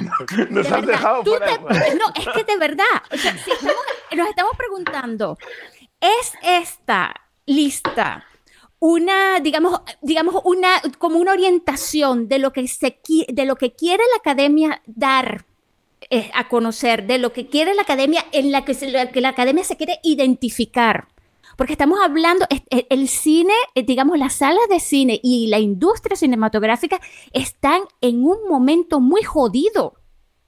O sea, hay que Mm. pensar, hay que partir de allí. Y claro, la importancia de una lista como esta, si tú te pones a ver, este, allí que esté una película japonesa. Oye, ¿cuándo carajos habíamos visto? Desde Parásitos. Ahora ¿sí? llegaremos, ahora llegaremos. Entonces- no nos adelantemos, no nos entonces, adelantemos. Entonces, ves también Dune, que yo estoy completamente de acuerdo co- con- contigo, eh, David, en cuanto a que Dune puede dar un, digamos, una cosa de, de, oye, este es el cine que queremos que se vea. Este es el cine que, que, que, mm, porque después e- e- está otro, otro, King Richard es muy televisivo. Yo odio ¿Sí? King Richard y no, lo ¿Sí? siento por los que lo han No, hecho, pero es que también. me parece nauseabunda el método Williams. Y no vamos a hablar de Coda, por Ten- favor. tengo que avanzar, porque- tengo que avanzar un o sea, segundo, no vamos a hablar de Coda porque Coda es la muestra de la ignorancia de los académicos. Espera, espera, Yanni. Eneco cierto, breve, que- porfa. Sí, sí, que por contestar a Fernando, que el año Spielberg tiene que ser el año que viene, que lo ha juntado todo para The Fabelmans, que se ha hecho su Roma, su Belfast, con Todo su junto. infancia. David Claro. Lynch, Total, total. etcétera, etcétera. Eso es. Total, Enseguida voy David contigo, Lynch es maravilloso. Ale, que te- llevas un rato callada, pero quería hablar de las ausencias. Se ha nominado, se ha nominado, no, se ha nombrado aquí a Lady Gaga.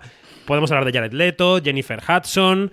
eh, se han acordado, como hemos dicho aquí, de las Kristen y Kirsten, Kristen Stewart y Kirsten Dunst. Me pareció genial el tuit de ayer que vi o anteayer que decían, por favor, alejen ese sobre de Faye Dunaway, que no confunda a Kirsten con Kristen. Eh, y también han dejado fuera a Rita Moreno, como decía Fer. Ausencias que veis más allá de las dichas, alguna ausencia que os parezca sangrante, Alejandra, no sé qué ves por ahí. Bueno, Guillermo del Toro en, en Mejor Dirección, por ejemplo, que está también Mejor Peli y no está en Mejor Dirección. No, eh, eh, veo, veo a Neko que me hace así y No. estoy de acuerdo que no es su Mejor Peli para no es su nada, mejor ¿eh? peli, Alejandra. Pero lo que canta es este tema de le doy mejor peli, pero no le doy mejor dirección. A mí eso siempre me chirría un poco, ¿no?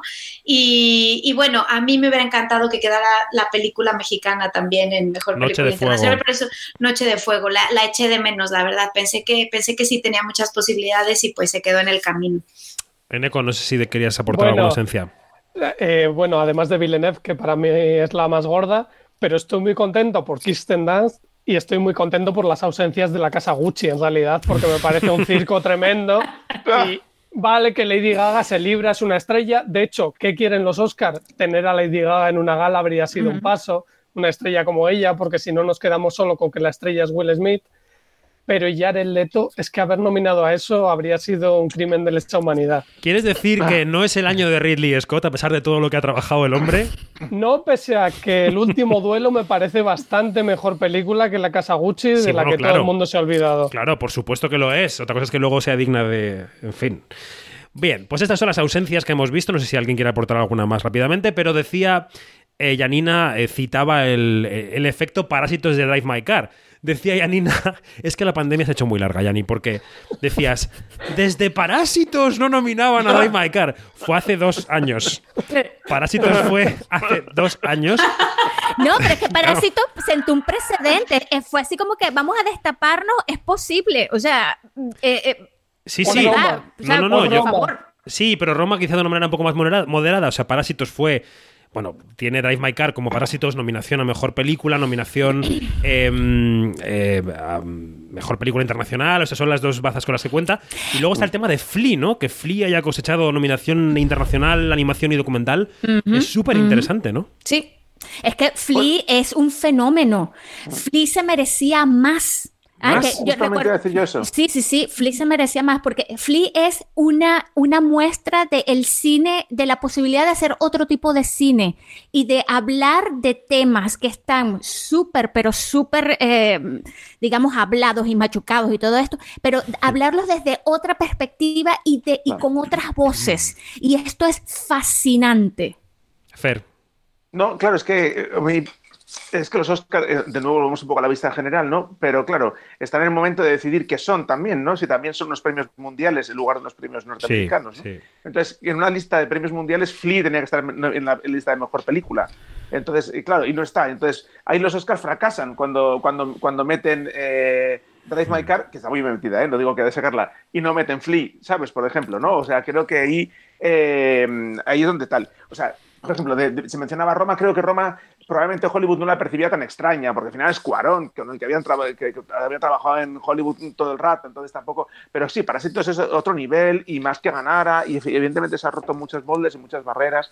Y, y- y este proceso en el que los Oscars se van convirtiendo en un, en un premio mundial, pues es imparable y yo creo que es el futuro y, y- y- e irá más, ¿no? O sea, yo creo que dejarán de ser anécdotas para ser, en lugar de una película, habrá cuatro o cinco eh, extranjeras, probablemente. Y no olvidemos a Minari, que aunque era coproducción con Estados Unidos, en realidad también era da continuidad muy coreana hasta- en cuanto a idioma. en- eh, entonces, yo creo que el cine asiático, sobre todo, ha llegado para quedarse a los Oscar, que vamos a ver más representantes asiáticos a partir de ahora. La directora del año pasado es verdad que era una película eh, muy estadounidense, No Man's Land, pero es China igualmente.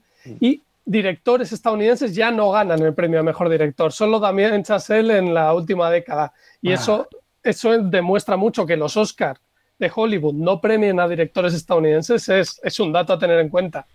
También es que el, el- el, digamos que el modelo robot de votantes de los académicos ha cambiado. Ya no es el hombre black- blanco, hetero, eh, o sea, ya no es eso. Ya es mucho más plural, ya hay más variedad, ya hay más diversidad.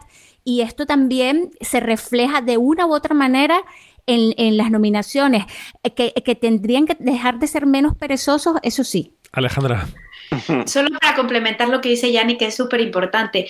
Eh, no, eh, Sabéis que cada persona que logra estar nominada en los Oscars se vuelve académico, aunque no gane, ¿no? Ujú. Entonces, ¿qué pasa? Que claro, que esto es una cosa que se va a ir retroalimentando. Cada vez hay más personas extranjeras, hay gente más metida ahí en el cotarro y que también va a ser gente que va a formar parte de la academia. Entonces, sí, esto es algo que va a ir creciendo por, por el mismo proceso que está siguiendo y que se va retroalimentando.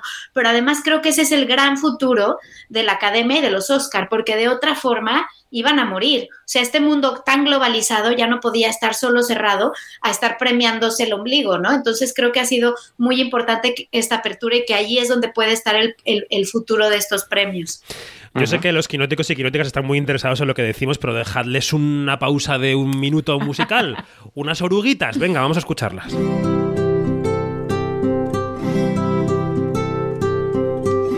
Dos oruguitas enamoradas pasan sus noches y madrugadas llenas de hambre. Siguen andando y navegando un mundo que cambia y sigue cambiando. Navegando un mundo que cambia y sigue cambiando. Dos oruguitas paran el viento mientras se abrazan con sentimiento. Siguen creciendo, no saben cuándo buscar algún rincón. El tiempo sigue cambiando, inseparables son. Y el tiempo sigue cambiando. Ay, oruguitas, no se aguanten más. Hay que crecer, aparte y volver. Hacia adelante seguirás, vienen milagros, vienen crisálidas. Hay que partir y construir su propio futuro. Hablemos pues de la música, hablemos de... Podemos hablar del el olvido de Ariana Grande, por ejemplo, hablemos de Beyoncé, hablemos de Lin Manuel Miranda, autor de estas dos oruguitas de, de Encanto, de Van Morrison. Se dejan fuera, por cierto, We Don't Talk About Bruno. No sé si se podía concursar o no, porque lo de las reglas a mí ya se me escapa, pero es el número uno en Billboard. Y es una canción que se está escuchando mucho. Y, y no sé, Fer, si quieres decir algo de Diane Warren. Yo siempre, yo siempre, yo sé que sois fan, aunque solamente sea porque la mujer deje de perder, porque me da una pena. Ya va por la número 13, esta es la número 13. Nunca se me de buena suerte. Entonces, bueno, yo espero que, aunque romper también la inercia en este caso, no, no va a pasar. O sea, la mujer se va a ir con el número 13 a su casa. Entonces, bueno, es una, es una, es una tristeza total, la verdad. Y Paul Thomas Anderson 11 perdiendo, que también es una cifra Tampoco está mal, ¿eh? tampoco está no, mal. no, pero bueno, pero es verdad que Lin Manuel Miranda se puede ir a casa como EGOT, Emmy, Grammy, Oscar y Tony. Efectivamente. Que bueno, que estaba hecho porque era el hombre que tenía que serlo. Pero es que es increíble lo de la lista Billboard que decía David, que está Bruno en el primer puesto, que Disney no lo había conseguido nunca. Desde Aladdin. Y desde Aladdin. Pero Aladdin llegó al número uno, se quedó en el 2. No, no, no. A Whole, New, a Whole New World Ahora, fue número uno en el 93. Pues eso, sí. Pero es que en el número 100 hay ocho canciones de Encanto, que es un fenómeno increíble. Ocho canciones entre lo más escuchado, dos oruguitas solo en la tercera o cuarta, pero es tremendo. Pero fíjate que antes de, de que se dieran a conocer las nominaciones, se estaba, se estaba como criticando y burlándose de esta persona que apostó por dos oruguitas, mientras que eh, no se habla de Bruno, está en el primer puesto, que tal, y se estaban riendo mucho de eso, ¿no? Y yo me imagino que cuando dijeron, dos oruguitas, va para el baile, el, pero el alivio de aquel que se le ocurrió, vamos a mandar las dos oruguitas, vamos, pues, Seguro. ¿De verdad? Pero, pero es que hay algo muy, muy, muy absurdo en esto, en esto de, en este sistema. Yo creo que es un sistema. En la música, todos los años tocan la, la regla. Llevan 5 o 6 años tocando la regla de mejor música. Porque sigue sin estar bien. Es decir, no tiene ningún sentido que, te lo de- que, que la, que la productora elija la canción eh, que, que compite por cada película. Es un absurdo total. Entre otras cosas, porque lleva a que todas las, las productoras, lógico, ¿eh? elija la canción que suena bonito. Porque dicen, esto es lo más fácil, sabes que entre por la oreja. Y O la que tiene estrellón, ¿no, Fer? o la que tiene estrellón, da igual. El caso- a mí, para el caso de Dos Oruguitas, es una canción buenísima, pero claramente no es la canción de la película. O sea, entonces, yo lo siento, pero pasó lo mismo en La La Land, pasó, eh, ha pasado muchísimas, muchas veces. Ya está bien, o sea, deje- deje- dejen que los votos fluyan, por favor. Sebastián. Yatra, Oscar Winner. Puede ser. Madre mía. Oh. Nos hemos dejado a Billie, a Billie Eilish, por Es que cierto, por da- la canción de James Bond. Se me han puesto los pelos como escarpias. Bueno, decíamos que Diane Warren 13 veces nominada y 13 veces perdedora si es que pierde esta vez. El récord de Spielberg está en tener una película número 12 nominada a la categoría principal, solo superado por William Wyler, que tiene más que él. Y, el récord realmente está en ser un director nominado en seis décadas distintas, ¿no? Eh, Jane Campion. Oye. Sí, Yanni. Perdona, este, que eh, lo de Sebastián Yatra, recuerden que cada vez que una canción original es- en español pasa a ser nominada, siempre va otra persona a cantarla. Siempre. Pasó con Coco, pasó con la canción de, de Jorge Dressler. Ah, con la de Gustavo Por- Santaolalla, ¿no? Ajá. Eh, ha pasado sistemáticamente y ha habido muchas propuestas al respecto. Ojalá que es- las dos oruguitas se respete y que, y que vaya a cantarla quien la tiene que cantar. O sea, Manuel Miranda. sí, porque no. qué O sea, Pues sí, que es un genio Lin Manuel Miranda. Pero- A ver qué pasa. Bueno, estábamos con Geniecito, Vamos los. a dejarlo en geniecito. Estábamos con los, con los récords. Eh, Jane Campion, primera mujer binominada a mejor dirección. Y Kenneth Branagh, que tengo por aquí apuntado, primera persona nominada en siete categorías distintas del mundo mundial. Tie- Tiene, tiene casi récord también Jane Campion en la cantidad de años que ha pasado entre la anterior nominación Ah, y esta. Cierto. Es el segundo periodo más largo de un. Desde que. Aladdin estaba en el número uno del Billboard. No, claro, desde que John Huston estuvo nominado por, eh, por, por Dublineses. Que es que además llevaba 12 años, 12 años sin hacer película. Exacto. Que es bastante increíble. Efectivamente. Que Jane Campion haya estado tanto tiempo sin dirigir. Y luego, Sí. este año es el primero que, en el que, bueno, pues estamos en este esquema ya fijo, ¿no? De las 10 películas. Esto se va a quedar así, vaticináis, ha funcionado bien, va- no hay más remedio. eh, se va a seguir tocando Fer, no sé, ¿qué ves? Yo- de momento van a seguir, porque es, es pronto para, para tomar medidas sobre ese tema. Claramente el anterior no estaba funcionando, lo que no estaba funcionando bien era el, el- el número variable. Porque acordeón. Mm. da- daba, daba más quebraderos de cabeza que otra cosa, ¿no? O sea que de momento tirarán con esto y eh, estaremos dos o tres años con esta regla antes de que tomen una decisión al respecto. Dado que no ha entrado Spider-Man, no descarto que lo suban a 11, como hicieron con el Caballero Oscuro, que es cuando lo subieron a 10. Pueden seguir bajando por la lista, sí, ampliando sí, y claro. ampliando, y luego tenemos que ir al 35 para que Claro. Marvel, pero todo bien. Eh, David, eh, que estabas hablando de Sí. récords y de cositas raras y que, que hay que destacar y subrayar, no hay que olvidar que eh, Ari Beckner es la segunda mujer Mm, cinematógrafa que- que la que nominan en la historia de los casi 100 años de los Oscars. Así que bueno, eso hay que subrayarlo. Pero sí que se ve que Desde se está acelerando este cambio, ¿eh? que en los últimos Ujú. cinco años ha habido un cambio de paradigma brutal y eso hay que agradecérselo a la política de apertura de la academia, que lo estén viendo, que lo hayan visto y que esté cambiando. Y, Así que nos y un alegramos. dato muy curioso es que en Mejor Actor Protagonista y Actriz Protagonista solo dos de los actores salen en las películas de Mejor Película, que son Will Smith y Benedict Cumberbatch. El resto de los actores protagonistas no salen ninguna porque bien de Ricardo ha sido obviada. Entonces, No quiero que gane Will Smith, ¿qué eso. hacemos? ¿Cómo conseguimos que no gane Will Smith? Que no, le, que no me pasa nada con él, me parece buena persona, me, me cae bien, pero quiero decir que... Y ha No hecho un ser. campañón de lo más extraño, entre sus memorias, todo lo que ha ido contando de su vida y demás, que eran historias bastante terribles, entre otras que lloraba durante mucho tiempo durante sus orgasmos, que llegara a este punto para hacer campaña me parece tremendo. pero, pero es que la película además es un personaje eh, molesto. Que dices, no te doy la razón nunca porque eres molesto para todo el mundo. Es verdad que entiendes más a la mujer y yo entiendo que la mujer esté nominada porque dices, por favor, mata a tu marido y sé tú la que, la que da clases porque ellas han triunfado pese a ti. Yo no entiendo a nadie en esa película, porque quiero decir que las hermanas Williams hayan triunfado me parece bien, en esencia, quiero decir, bien para el tenis Sorprendente mundial. visto al padre. Claro, pero ¿por qué es bueno que esos padres hayan esclavizado a esas niñas? ¿Por qué es bueno? No es bueno, en general no es bueno, ni es modelo, ni es nada, y han hecho una película y encima está nominada a los Oscar. En fin. Todos mis respetos para la distribuidora de esta película. No ¿Estás de acuerdo con la, con la vecina? ¿Estás de acuerdo con la Estoy vecina? de acuerdo los con la vecina. La vecina de los Williams dice, por favor, dejen a las niñas en paz y que vayan a jugar al parque. Pues yo también. Sí, sí, sí, sí. Sí, pero bueno, ojo, bueno, aquí viviendo en Estados Unidos entiendes esas cosas que son inentendibles y Sí, que sí. yo no las defiendo y nunca las entenderé. Pero aquí los padres, cuando los niños tienen cuatro años, es verdad, ¿eh? Cuatro años, ya están viendo en qué son buenos para meterlos a saco y girar la vida en torno a que esos niños sean buenísimos para que logren una beca, puedan ir a la universidad, no tengan que pagar el dineral que tienen que pagar, no se endeu- endeuden de por vida. Entonces, hay todo un sistema alrededor en el que se puede conectar, o sea, que no defiendo y que no comparto, pero que puedes ver un poco del Bueno. sueño americano, ¿no? Allí. Pues, ¿os parecerá Esperemos mentira? el voto- Eh, Dime, Neko. No, no, que esperemos que el voto internacional ayude a Benedict Cumberbatch. Por favor. Eh, o a Javier Bardem. Oye, ya puestos, que Oye. cojan a Bardem.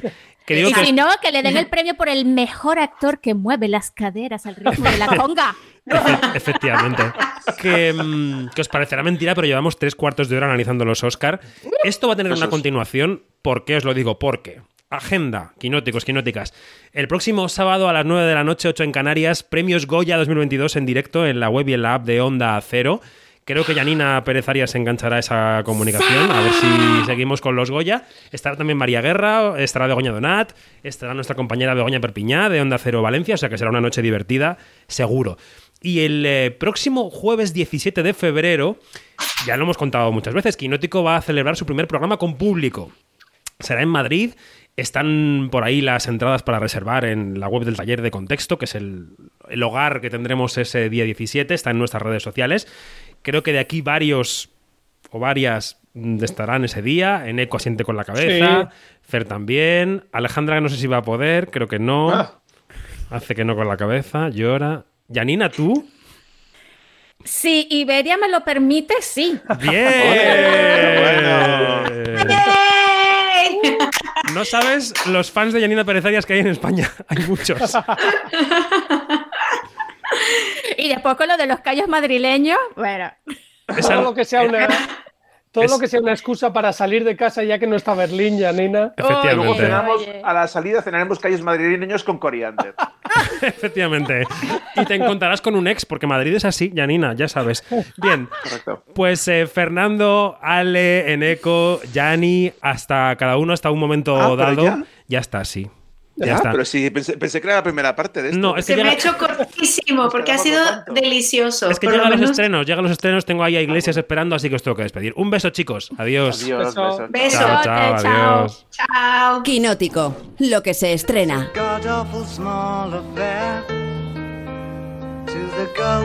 I met the girl I'm gonna marry one day. But her mommy is yelling no.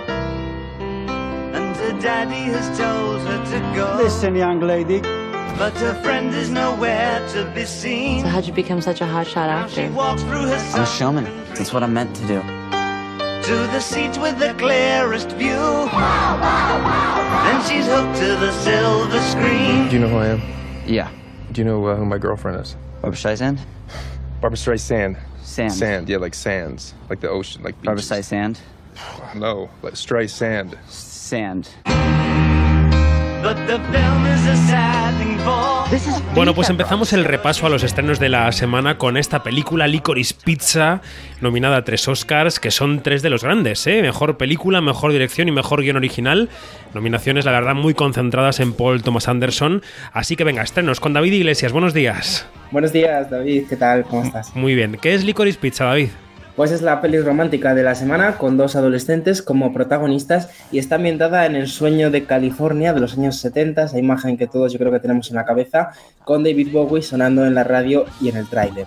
Es del director de Magnolia y El hilo invisible, Paul Thomas Anderson, y Licorice Pizza es un homenaje al estilo de vida de la gente joven de, de esta época, de los años 70, y es una comedia romántica que ha gustado bastante a la crítica, que tiene esas tres nominaciones a los Oscars que comentabas, David, y que también tuvo cuatro nominaciones a los Globos de Oro, con Bradley Cooper en el reparto, también Sam Penn y los jóvenes protagonistas que sí es verdad que son dos caras nuevas, son Alana Haim y Cooper Hoffman, pero Alana. la crítica parece Mm. que le ha convencido. No iba a decir que Alana Haim, que además sonaba eh, como posible nominada a los Oscars, que al final no lo ha conseguido, pero bueno, ahí estaba en las quinielas de la prensa. Vamos con el que podría ser el taquillazo de la semana, Tom Holland, que está triunfando en todo el mundo como el salvador de la taquilla con Spider-Man No Way Home. Regresa esta semana a las salas con la adaptación cinematográfica de Uncharted. Hay lugares por ahí que no aparecen en ningún mapa. Que no han desaparecido. Solo se han perdido.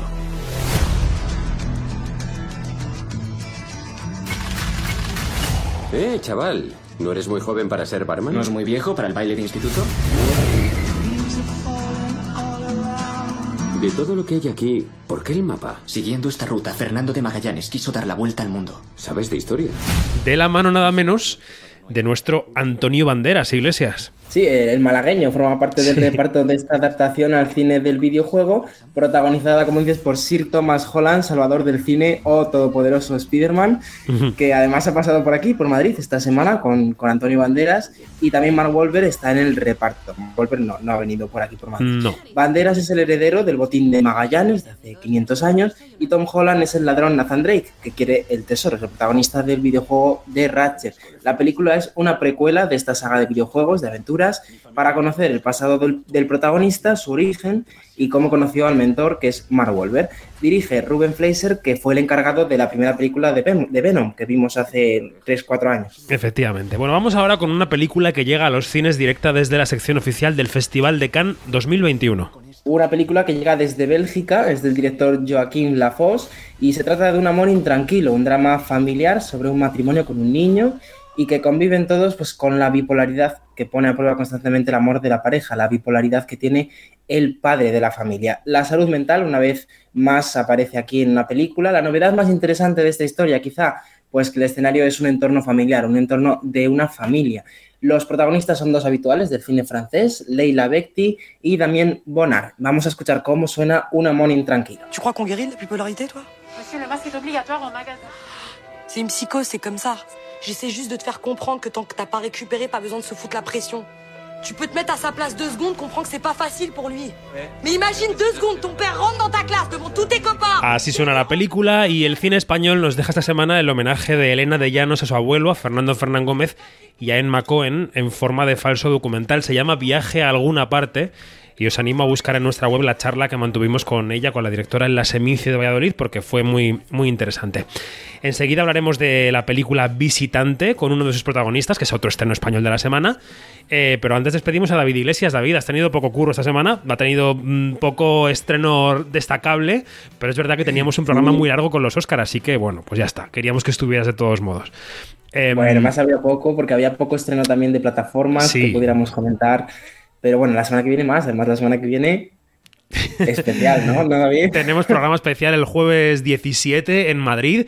Te veo por allí, ¿no? Allí estaré, claro que sí, claro que sí. Así me gusta. Bueno, pues buena semana, David Iglesias. Un abrazo. Igualmente, un abrazo, David. Adiós. Si nos quedaba hablar, como decíamos, del primer largo del director Alberto Evangelio, que pasaba en otoño por Sitges, se llama Visitante y está protagonizado, entre otros, por Iria del Río, por Jean Cornet o por el actor Miquel Fernández, que ya está conectado para charlar con nosotros. Escuchamos cómo suena Visitante y conversamos enseguida con Miquel Fernández. Quinótico, la entrevista.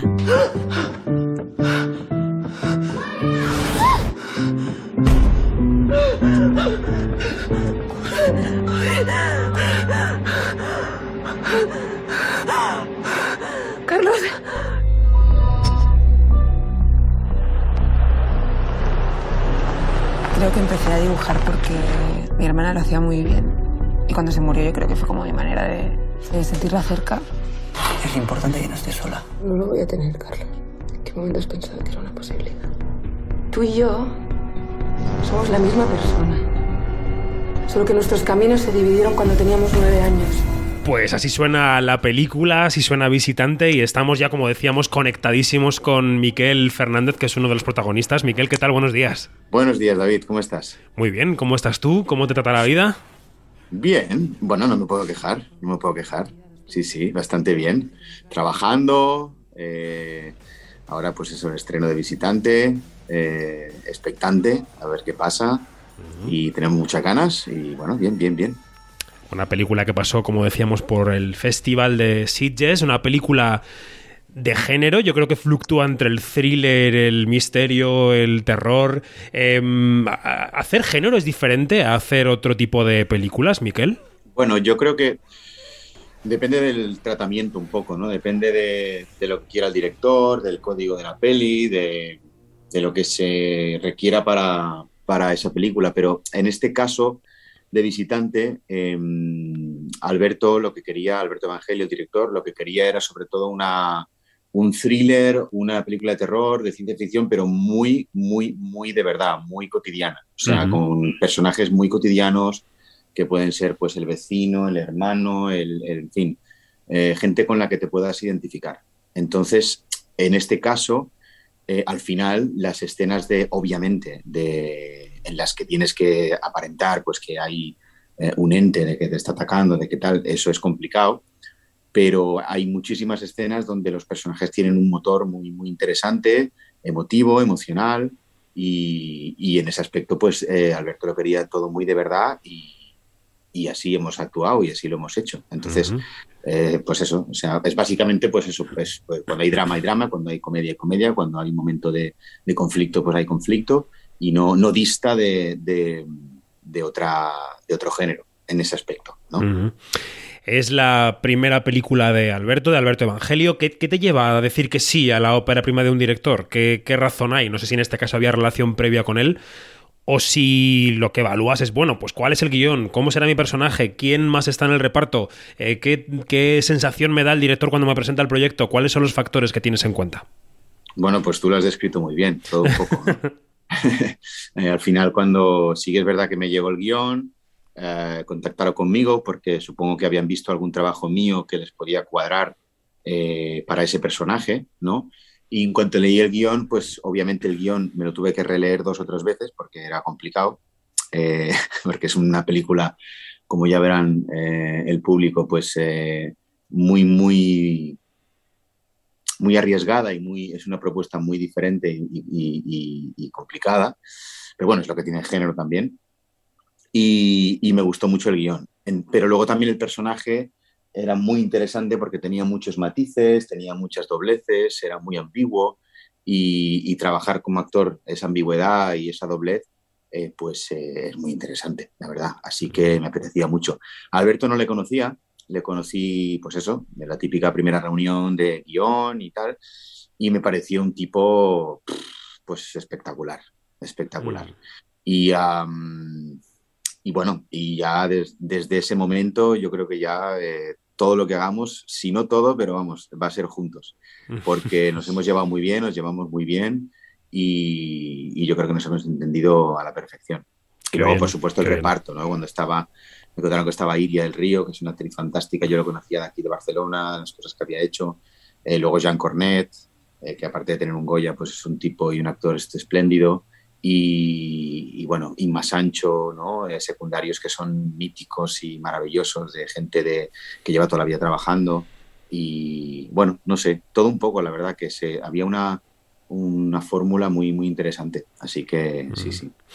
De tu personaje vamos a decir sin, sin revelar mucho que, que al principio de la película estás muy relacionado con la protagonista, con, con Iria, luego esa relación vemos la, un poco la evolución, ¿no? Ella em, se, se enfrenta a su pasado, digamos, eh, lo que hace es evaluar un suceso del pasado y confrontarlo con el presente. Estoy bordeando, em, no sé muy bien de dó- dónde Para llegar con la trama.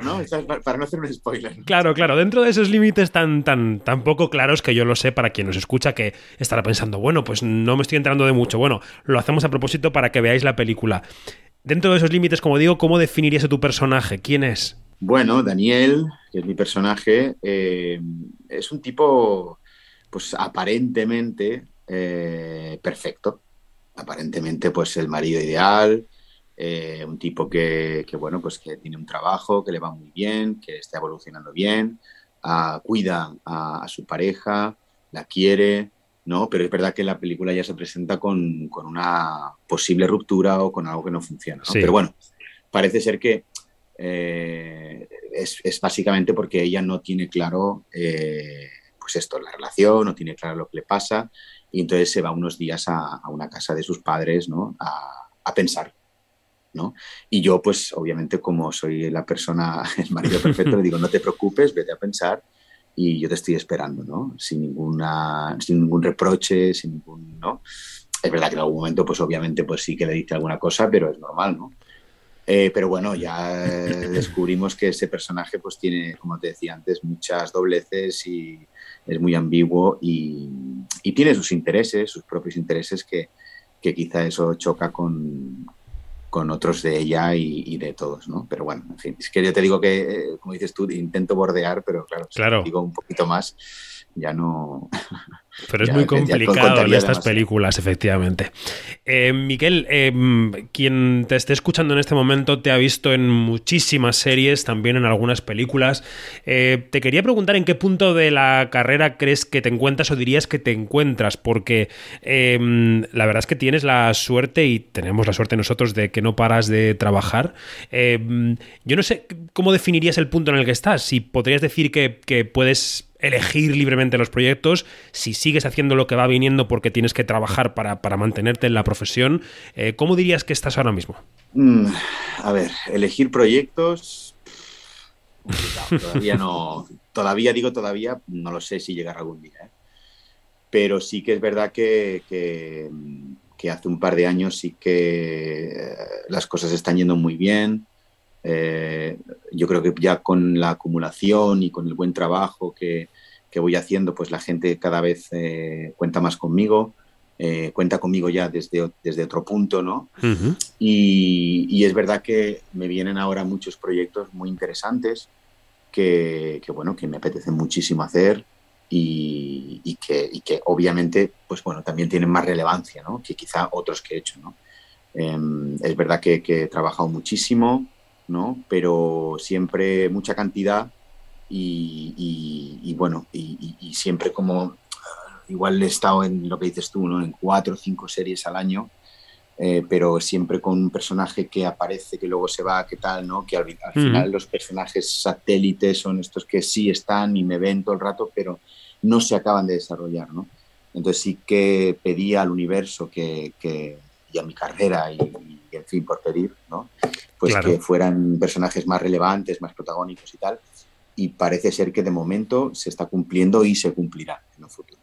Y, y bueno, ya se trata de eso, ¿no? Un poco la, la evolución de, de una carrera de, como actor, pues eso. Yo, yo sé, y todos sabemos, eh, algunos más que otros, que esto es una carrera de fondo, ¿no?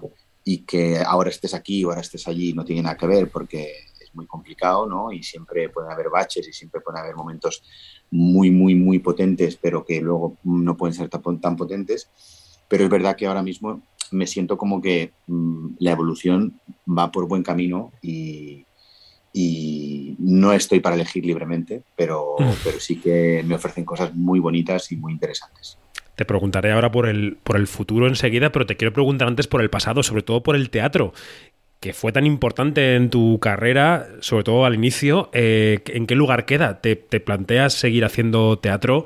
¿Te apetece? ¿O la apuesta por el audiovisual, eh, digamos, lo que cuesta es no poder hacer, no poder dedicarte al teatro como te gustaría? Mira, me, a mí me encanta todo, ¿eh? teatro, eh, cine, tele, que la tele al final es casi como el cine, por no decir que es igual ya. Sí, hoy ya sí. Punto. Pero sí, por supuesto que me encantaría hacer más teatro, pero es verdad que los proyectos audiovisuales, uh, pues bueno, eh, no me dejan tiempo para hacer teatro, ¿no? Eh, luego también hay un tema más, más eh, personal y familiar, ¿no? Pues, pues que también el teatro te, roba mucho tiempo, ¿no? Los fines de semana, muchas horas de ensayo, en unos horarios muy concretos en los que no puedes estar en casa. Entonces, es complicado, ¿no? Yo creo que entre eso y también que si el audiovisual me va bien, pues de momento no, no, no hago teatro, pero obviamente no cierro la puerta ni mucho menos, ni mucho menos. Claro que me encantaría eh, hacer una obra, eh, pues eso, de dos, tres personajes con un texto maravilloso, con un director espectacular, que eso me hiciera crecer mucho más, ¿no? Yo creo que es interesante, pero bueno, mmm, ya llegará. O sea, es como te digo, esta carrera, es que, bueno, carrera, ese trabajo eh, es, eh, es, es, es, de largo recorrido y, y, y, al final siempre estás como a expensas de lo que viene, ¿no? esperando y un poco a ver qué pasa y siempre tienes que estar abierto, abierto a, a lo que venga. Uh -huh. Pero por supuesto, o sea, me encanta el teatro, me encanta el cine y me encanta la televisión. Y bueno, lo que, lo que sí es verdad que, por ejemplo, el musical, que yo hice mucho musical hace Muchísimo. tiempo, eh, bueno, pues ya sí es verdad que como, no es que forme parte del pasado, pero, y no reniego ni mucho menos, ¿eh? no quiero que parezca que reniego, porque al contrario, me ha enseñado muchísimo. Pero sí que es verdad que, que, que bueno, que, que, ahora mismo no me lo planteo, ¿no? Bueno. Pero bueno, eh, en fin. Eh, ¿Quién sabe? ¿Quién sabe? Es ¿Quién, que, sabe? ¿Quién sabe? Es que esto es así, no sabes nunca. Oye, y del 22, y vamos ya terminando, eh, cuéntanos tú qué es lo que tienes para este año, pero lo que sabemos y de lo que tenemos muchas ganas es de Apagón. Nos apetece muchísimo ver esa serie, que es una adaptación a la pantalla del, del, podcast, que ha tenido muchísimo éxito. Eh, ¿Eso cómo es? Eh, ¿Lo has rodado ya? ¿Cómo está? Cuéntanos. Pues mira, como tú sabes, son cinco capítulos. Cada capítulo lo dirige un director diferente, es una apuesta de Movistar. Uh, los directores son directores muy top. Eh, pues eso está Isa Campo, que es la directora de mi capítulo, que ha sido un, un placer y un gusto trabajar con ella. Eh, después está Raúl Arevalo, uh -huh. está um, Sorogoyen, está Alberto Rodríguez y Saki La Cuesta. O sea, son cinco nombres que ya dices, ostras, ¿no? Y, y ya lo he rodado. Yo, mi capítulo, son cinco capítulos que no tienen nada que ver entre ellos. Sí que es verdad que hay personajes vale. que enlazan unos con otros. Yo soy uno de esos personajes que enlazo un capítulo con otro, pero tengo más trama eh, en, en, el, en, en, un capítulo en concreto. Y, y, muy bien, la verdad que pinta, pinta espectacular. Una distopía maravillosa que, bueno, quizá no es tan distopía, ¿no? Porque estábamos todos comprando camping gas, ¿no? en casa. Madre mía, espero que no todos, y, pero bueno, en fin, algunos. y, y, nada, y yo estoy muy contento. Lo acabo de rodar ahora, hace nada, hace menos de dos semanas. Qué bien. Muy contento. ¿Y qué más tienes por ahí en cartera, Miquel? Y bueno, tengo una serie fantástica que, que, que va a dirigir Miguel del Arco. Mm. La ha escrito y dirigido Miguel del Arco. Como, como ya sabes, es un muy, muy buen director de teatro. Para mí, uno de los mejores. Pero es muy talentoso y obviamente ya ha hecho cine, ya ha hecho, ya ha hecho eh, tele y quiere dirigir unos seis capítulos de una cosa muy, muy chula, que es un proyecto espectacular, que no te puedo explicar mucho, pero, vale. pero ahí vamos a estar eh, de abril hasta septiembre rodando. Y después, si todo va bien, empalmaré pues, eh, con, con, la segunda temporada de, de, una serie de Netflix que ha acabado el año pasado, uh -huh. que se llama Si lo hubiera sabido, que es una, es una comedia, es una cosa muy blanquita, pero muy divertida, que pasa muy rápido y, y, bueno, son, son dos registros. Lo que más contento estoy es que mmm, decías antes de elegir libremente, no lo sé, pero sin querer, es verdad que hago cosas muy dispares. Eh, entonces, de repente, esto es una comedia donde hago el, el- ganso y luego de repente hago Apagón, que es, una, que es un drama total y es como el apocalipsis y, y lo de Miguel no tiene nada que ver con esto también. Ah, eso me gusta, me gusta mucho que la gente cuente conmigo para casi todo, ¿no? Entonces, eh, me da mucha satisfacción, mucha satisfacción. Entonces, con esto, pues obviamente, entre esto y lo otro, pues imagino que hasta enero, febrero del 2023, de momento, y decir esto. Que ya es decir, eso te iba a eh, decir, claro. A día claro. de hoy, te digo que es la primera vez que me pasa, de decir, mira, no cuentes conmigo hasta febrero del 2023. ¿no? Queda muy guay, ¿no? Es como, qué guay, ¿no? Que eres. Bloqueo Que mi agenda un añito. Muy Está bien. pasando, está pasando, pasando. Hola, está pasando.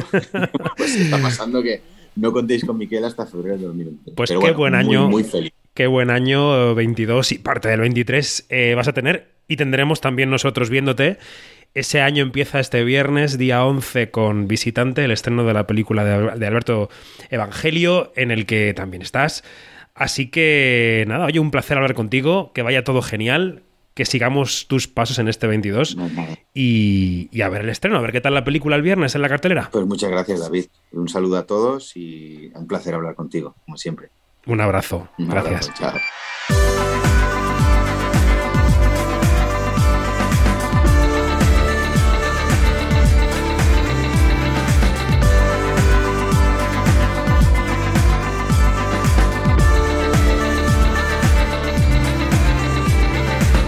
Es todo, más información en nuestras redes sociales donde somos arroba quinótico y en nuestra página web que es quinótico.es, la primera con K y la segunda con C. También en nuestro canal de YouTube donde se pueden escuchar y encontrar y ver muchas de nuestras entrevistas. Ya sabéis que nos escuchamos este próximo sábado día 12 en directo a partir de las 9 de la noche y desde Valencia con los premios Goya en la web y la app de Onda Cero. Y la semana que viene Quinótico no se publica el jueves, se publica el viernes, porque el jueves 17 grabaremos por la tarde-noche nuestro primer Quinótico con público para celebrar los primeros 300 programas de Quinótico. Estaremos en el taller de contexto, así que si entráis en la web del taller de contexto o miráis nuestras redes sociales, veréis el link para reservar entradas, si es que todavía quedan, para acompañarnos ese 17 de febrero en el primer programa de Quinótico con público. Allí os esperamos. Un beso. Adiós.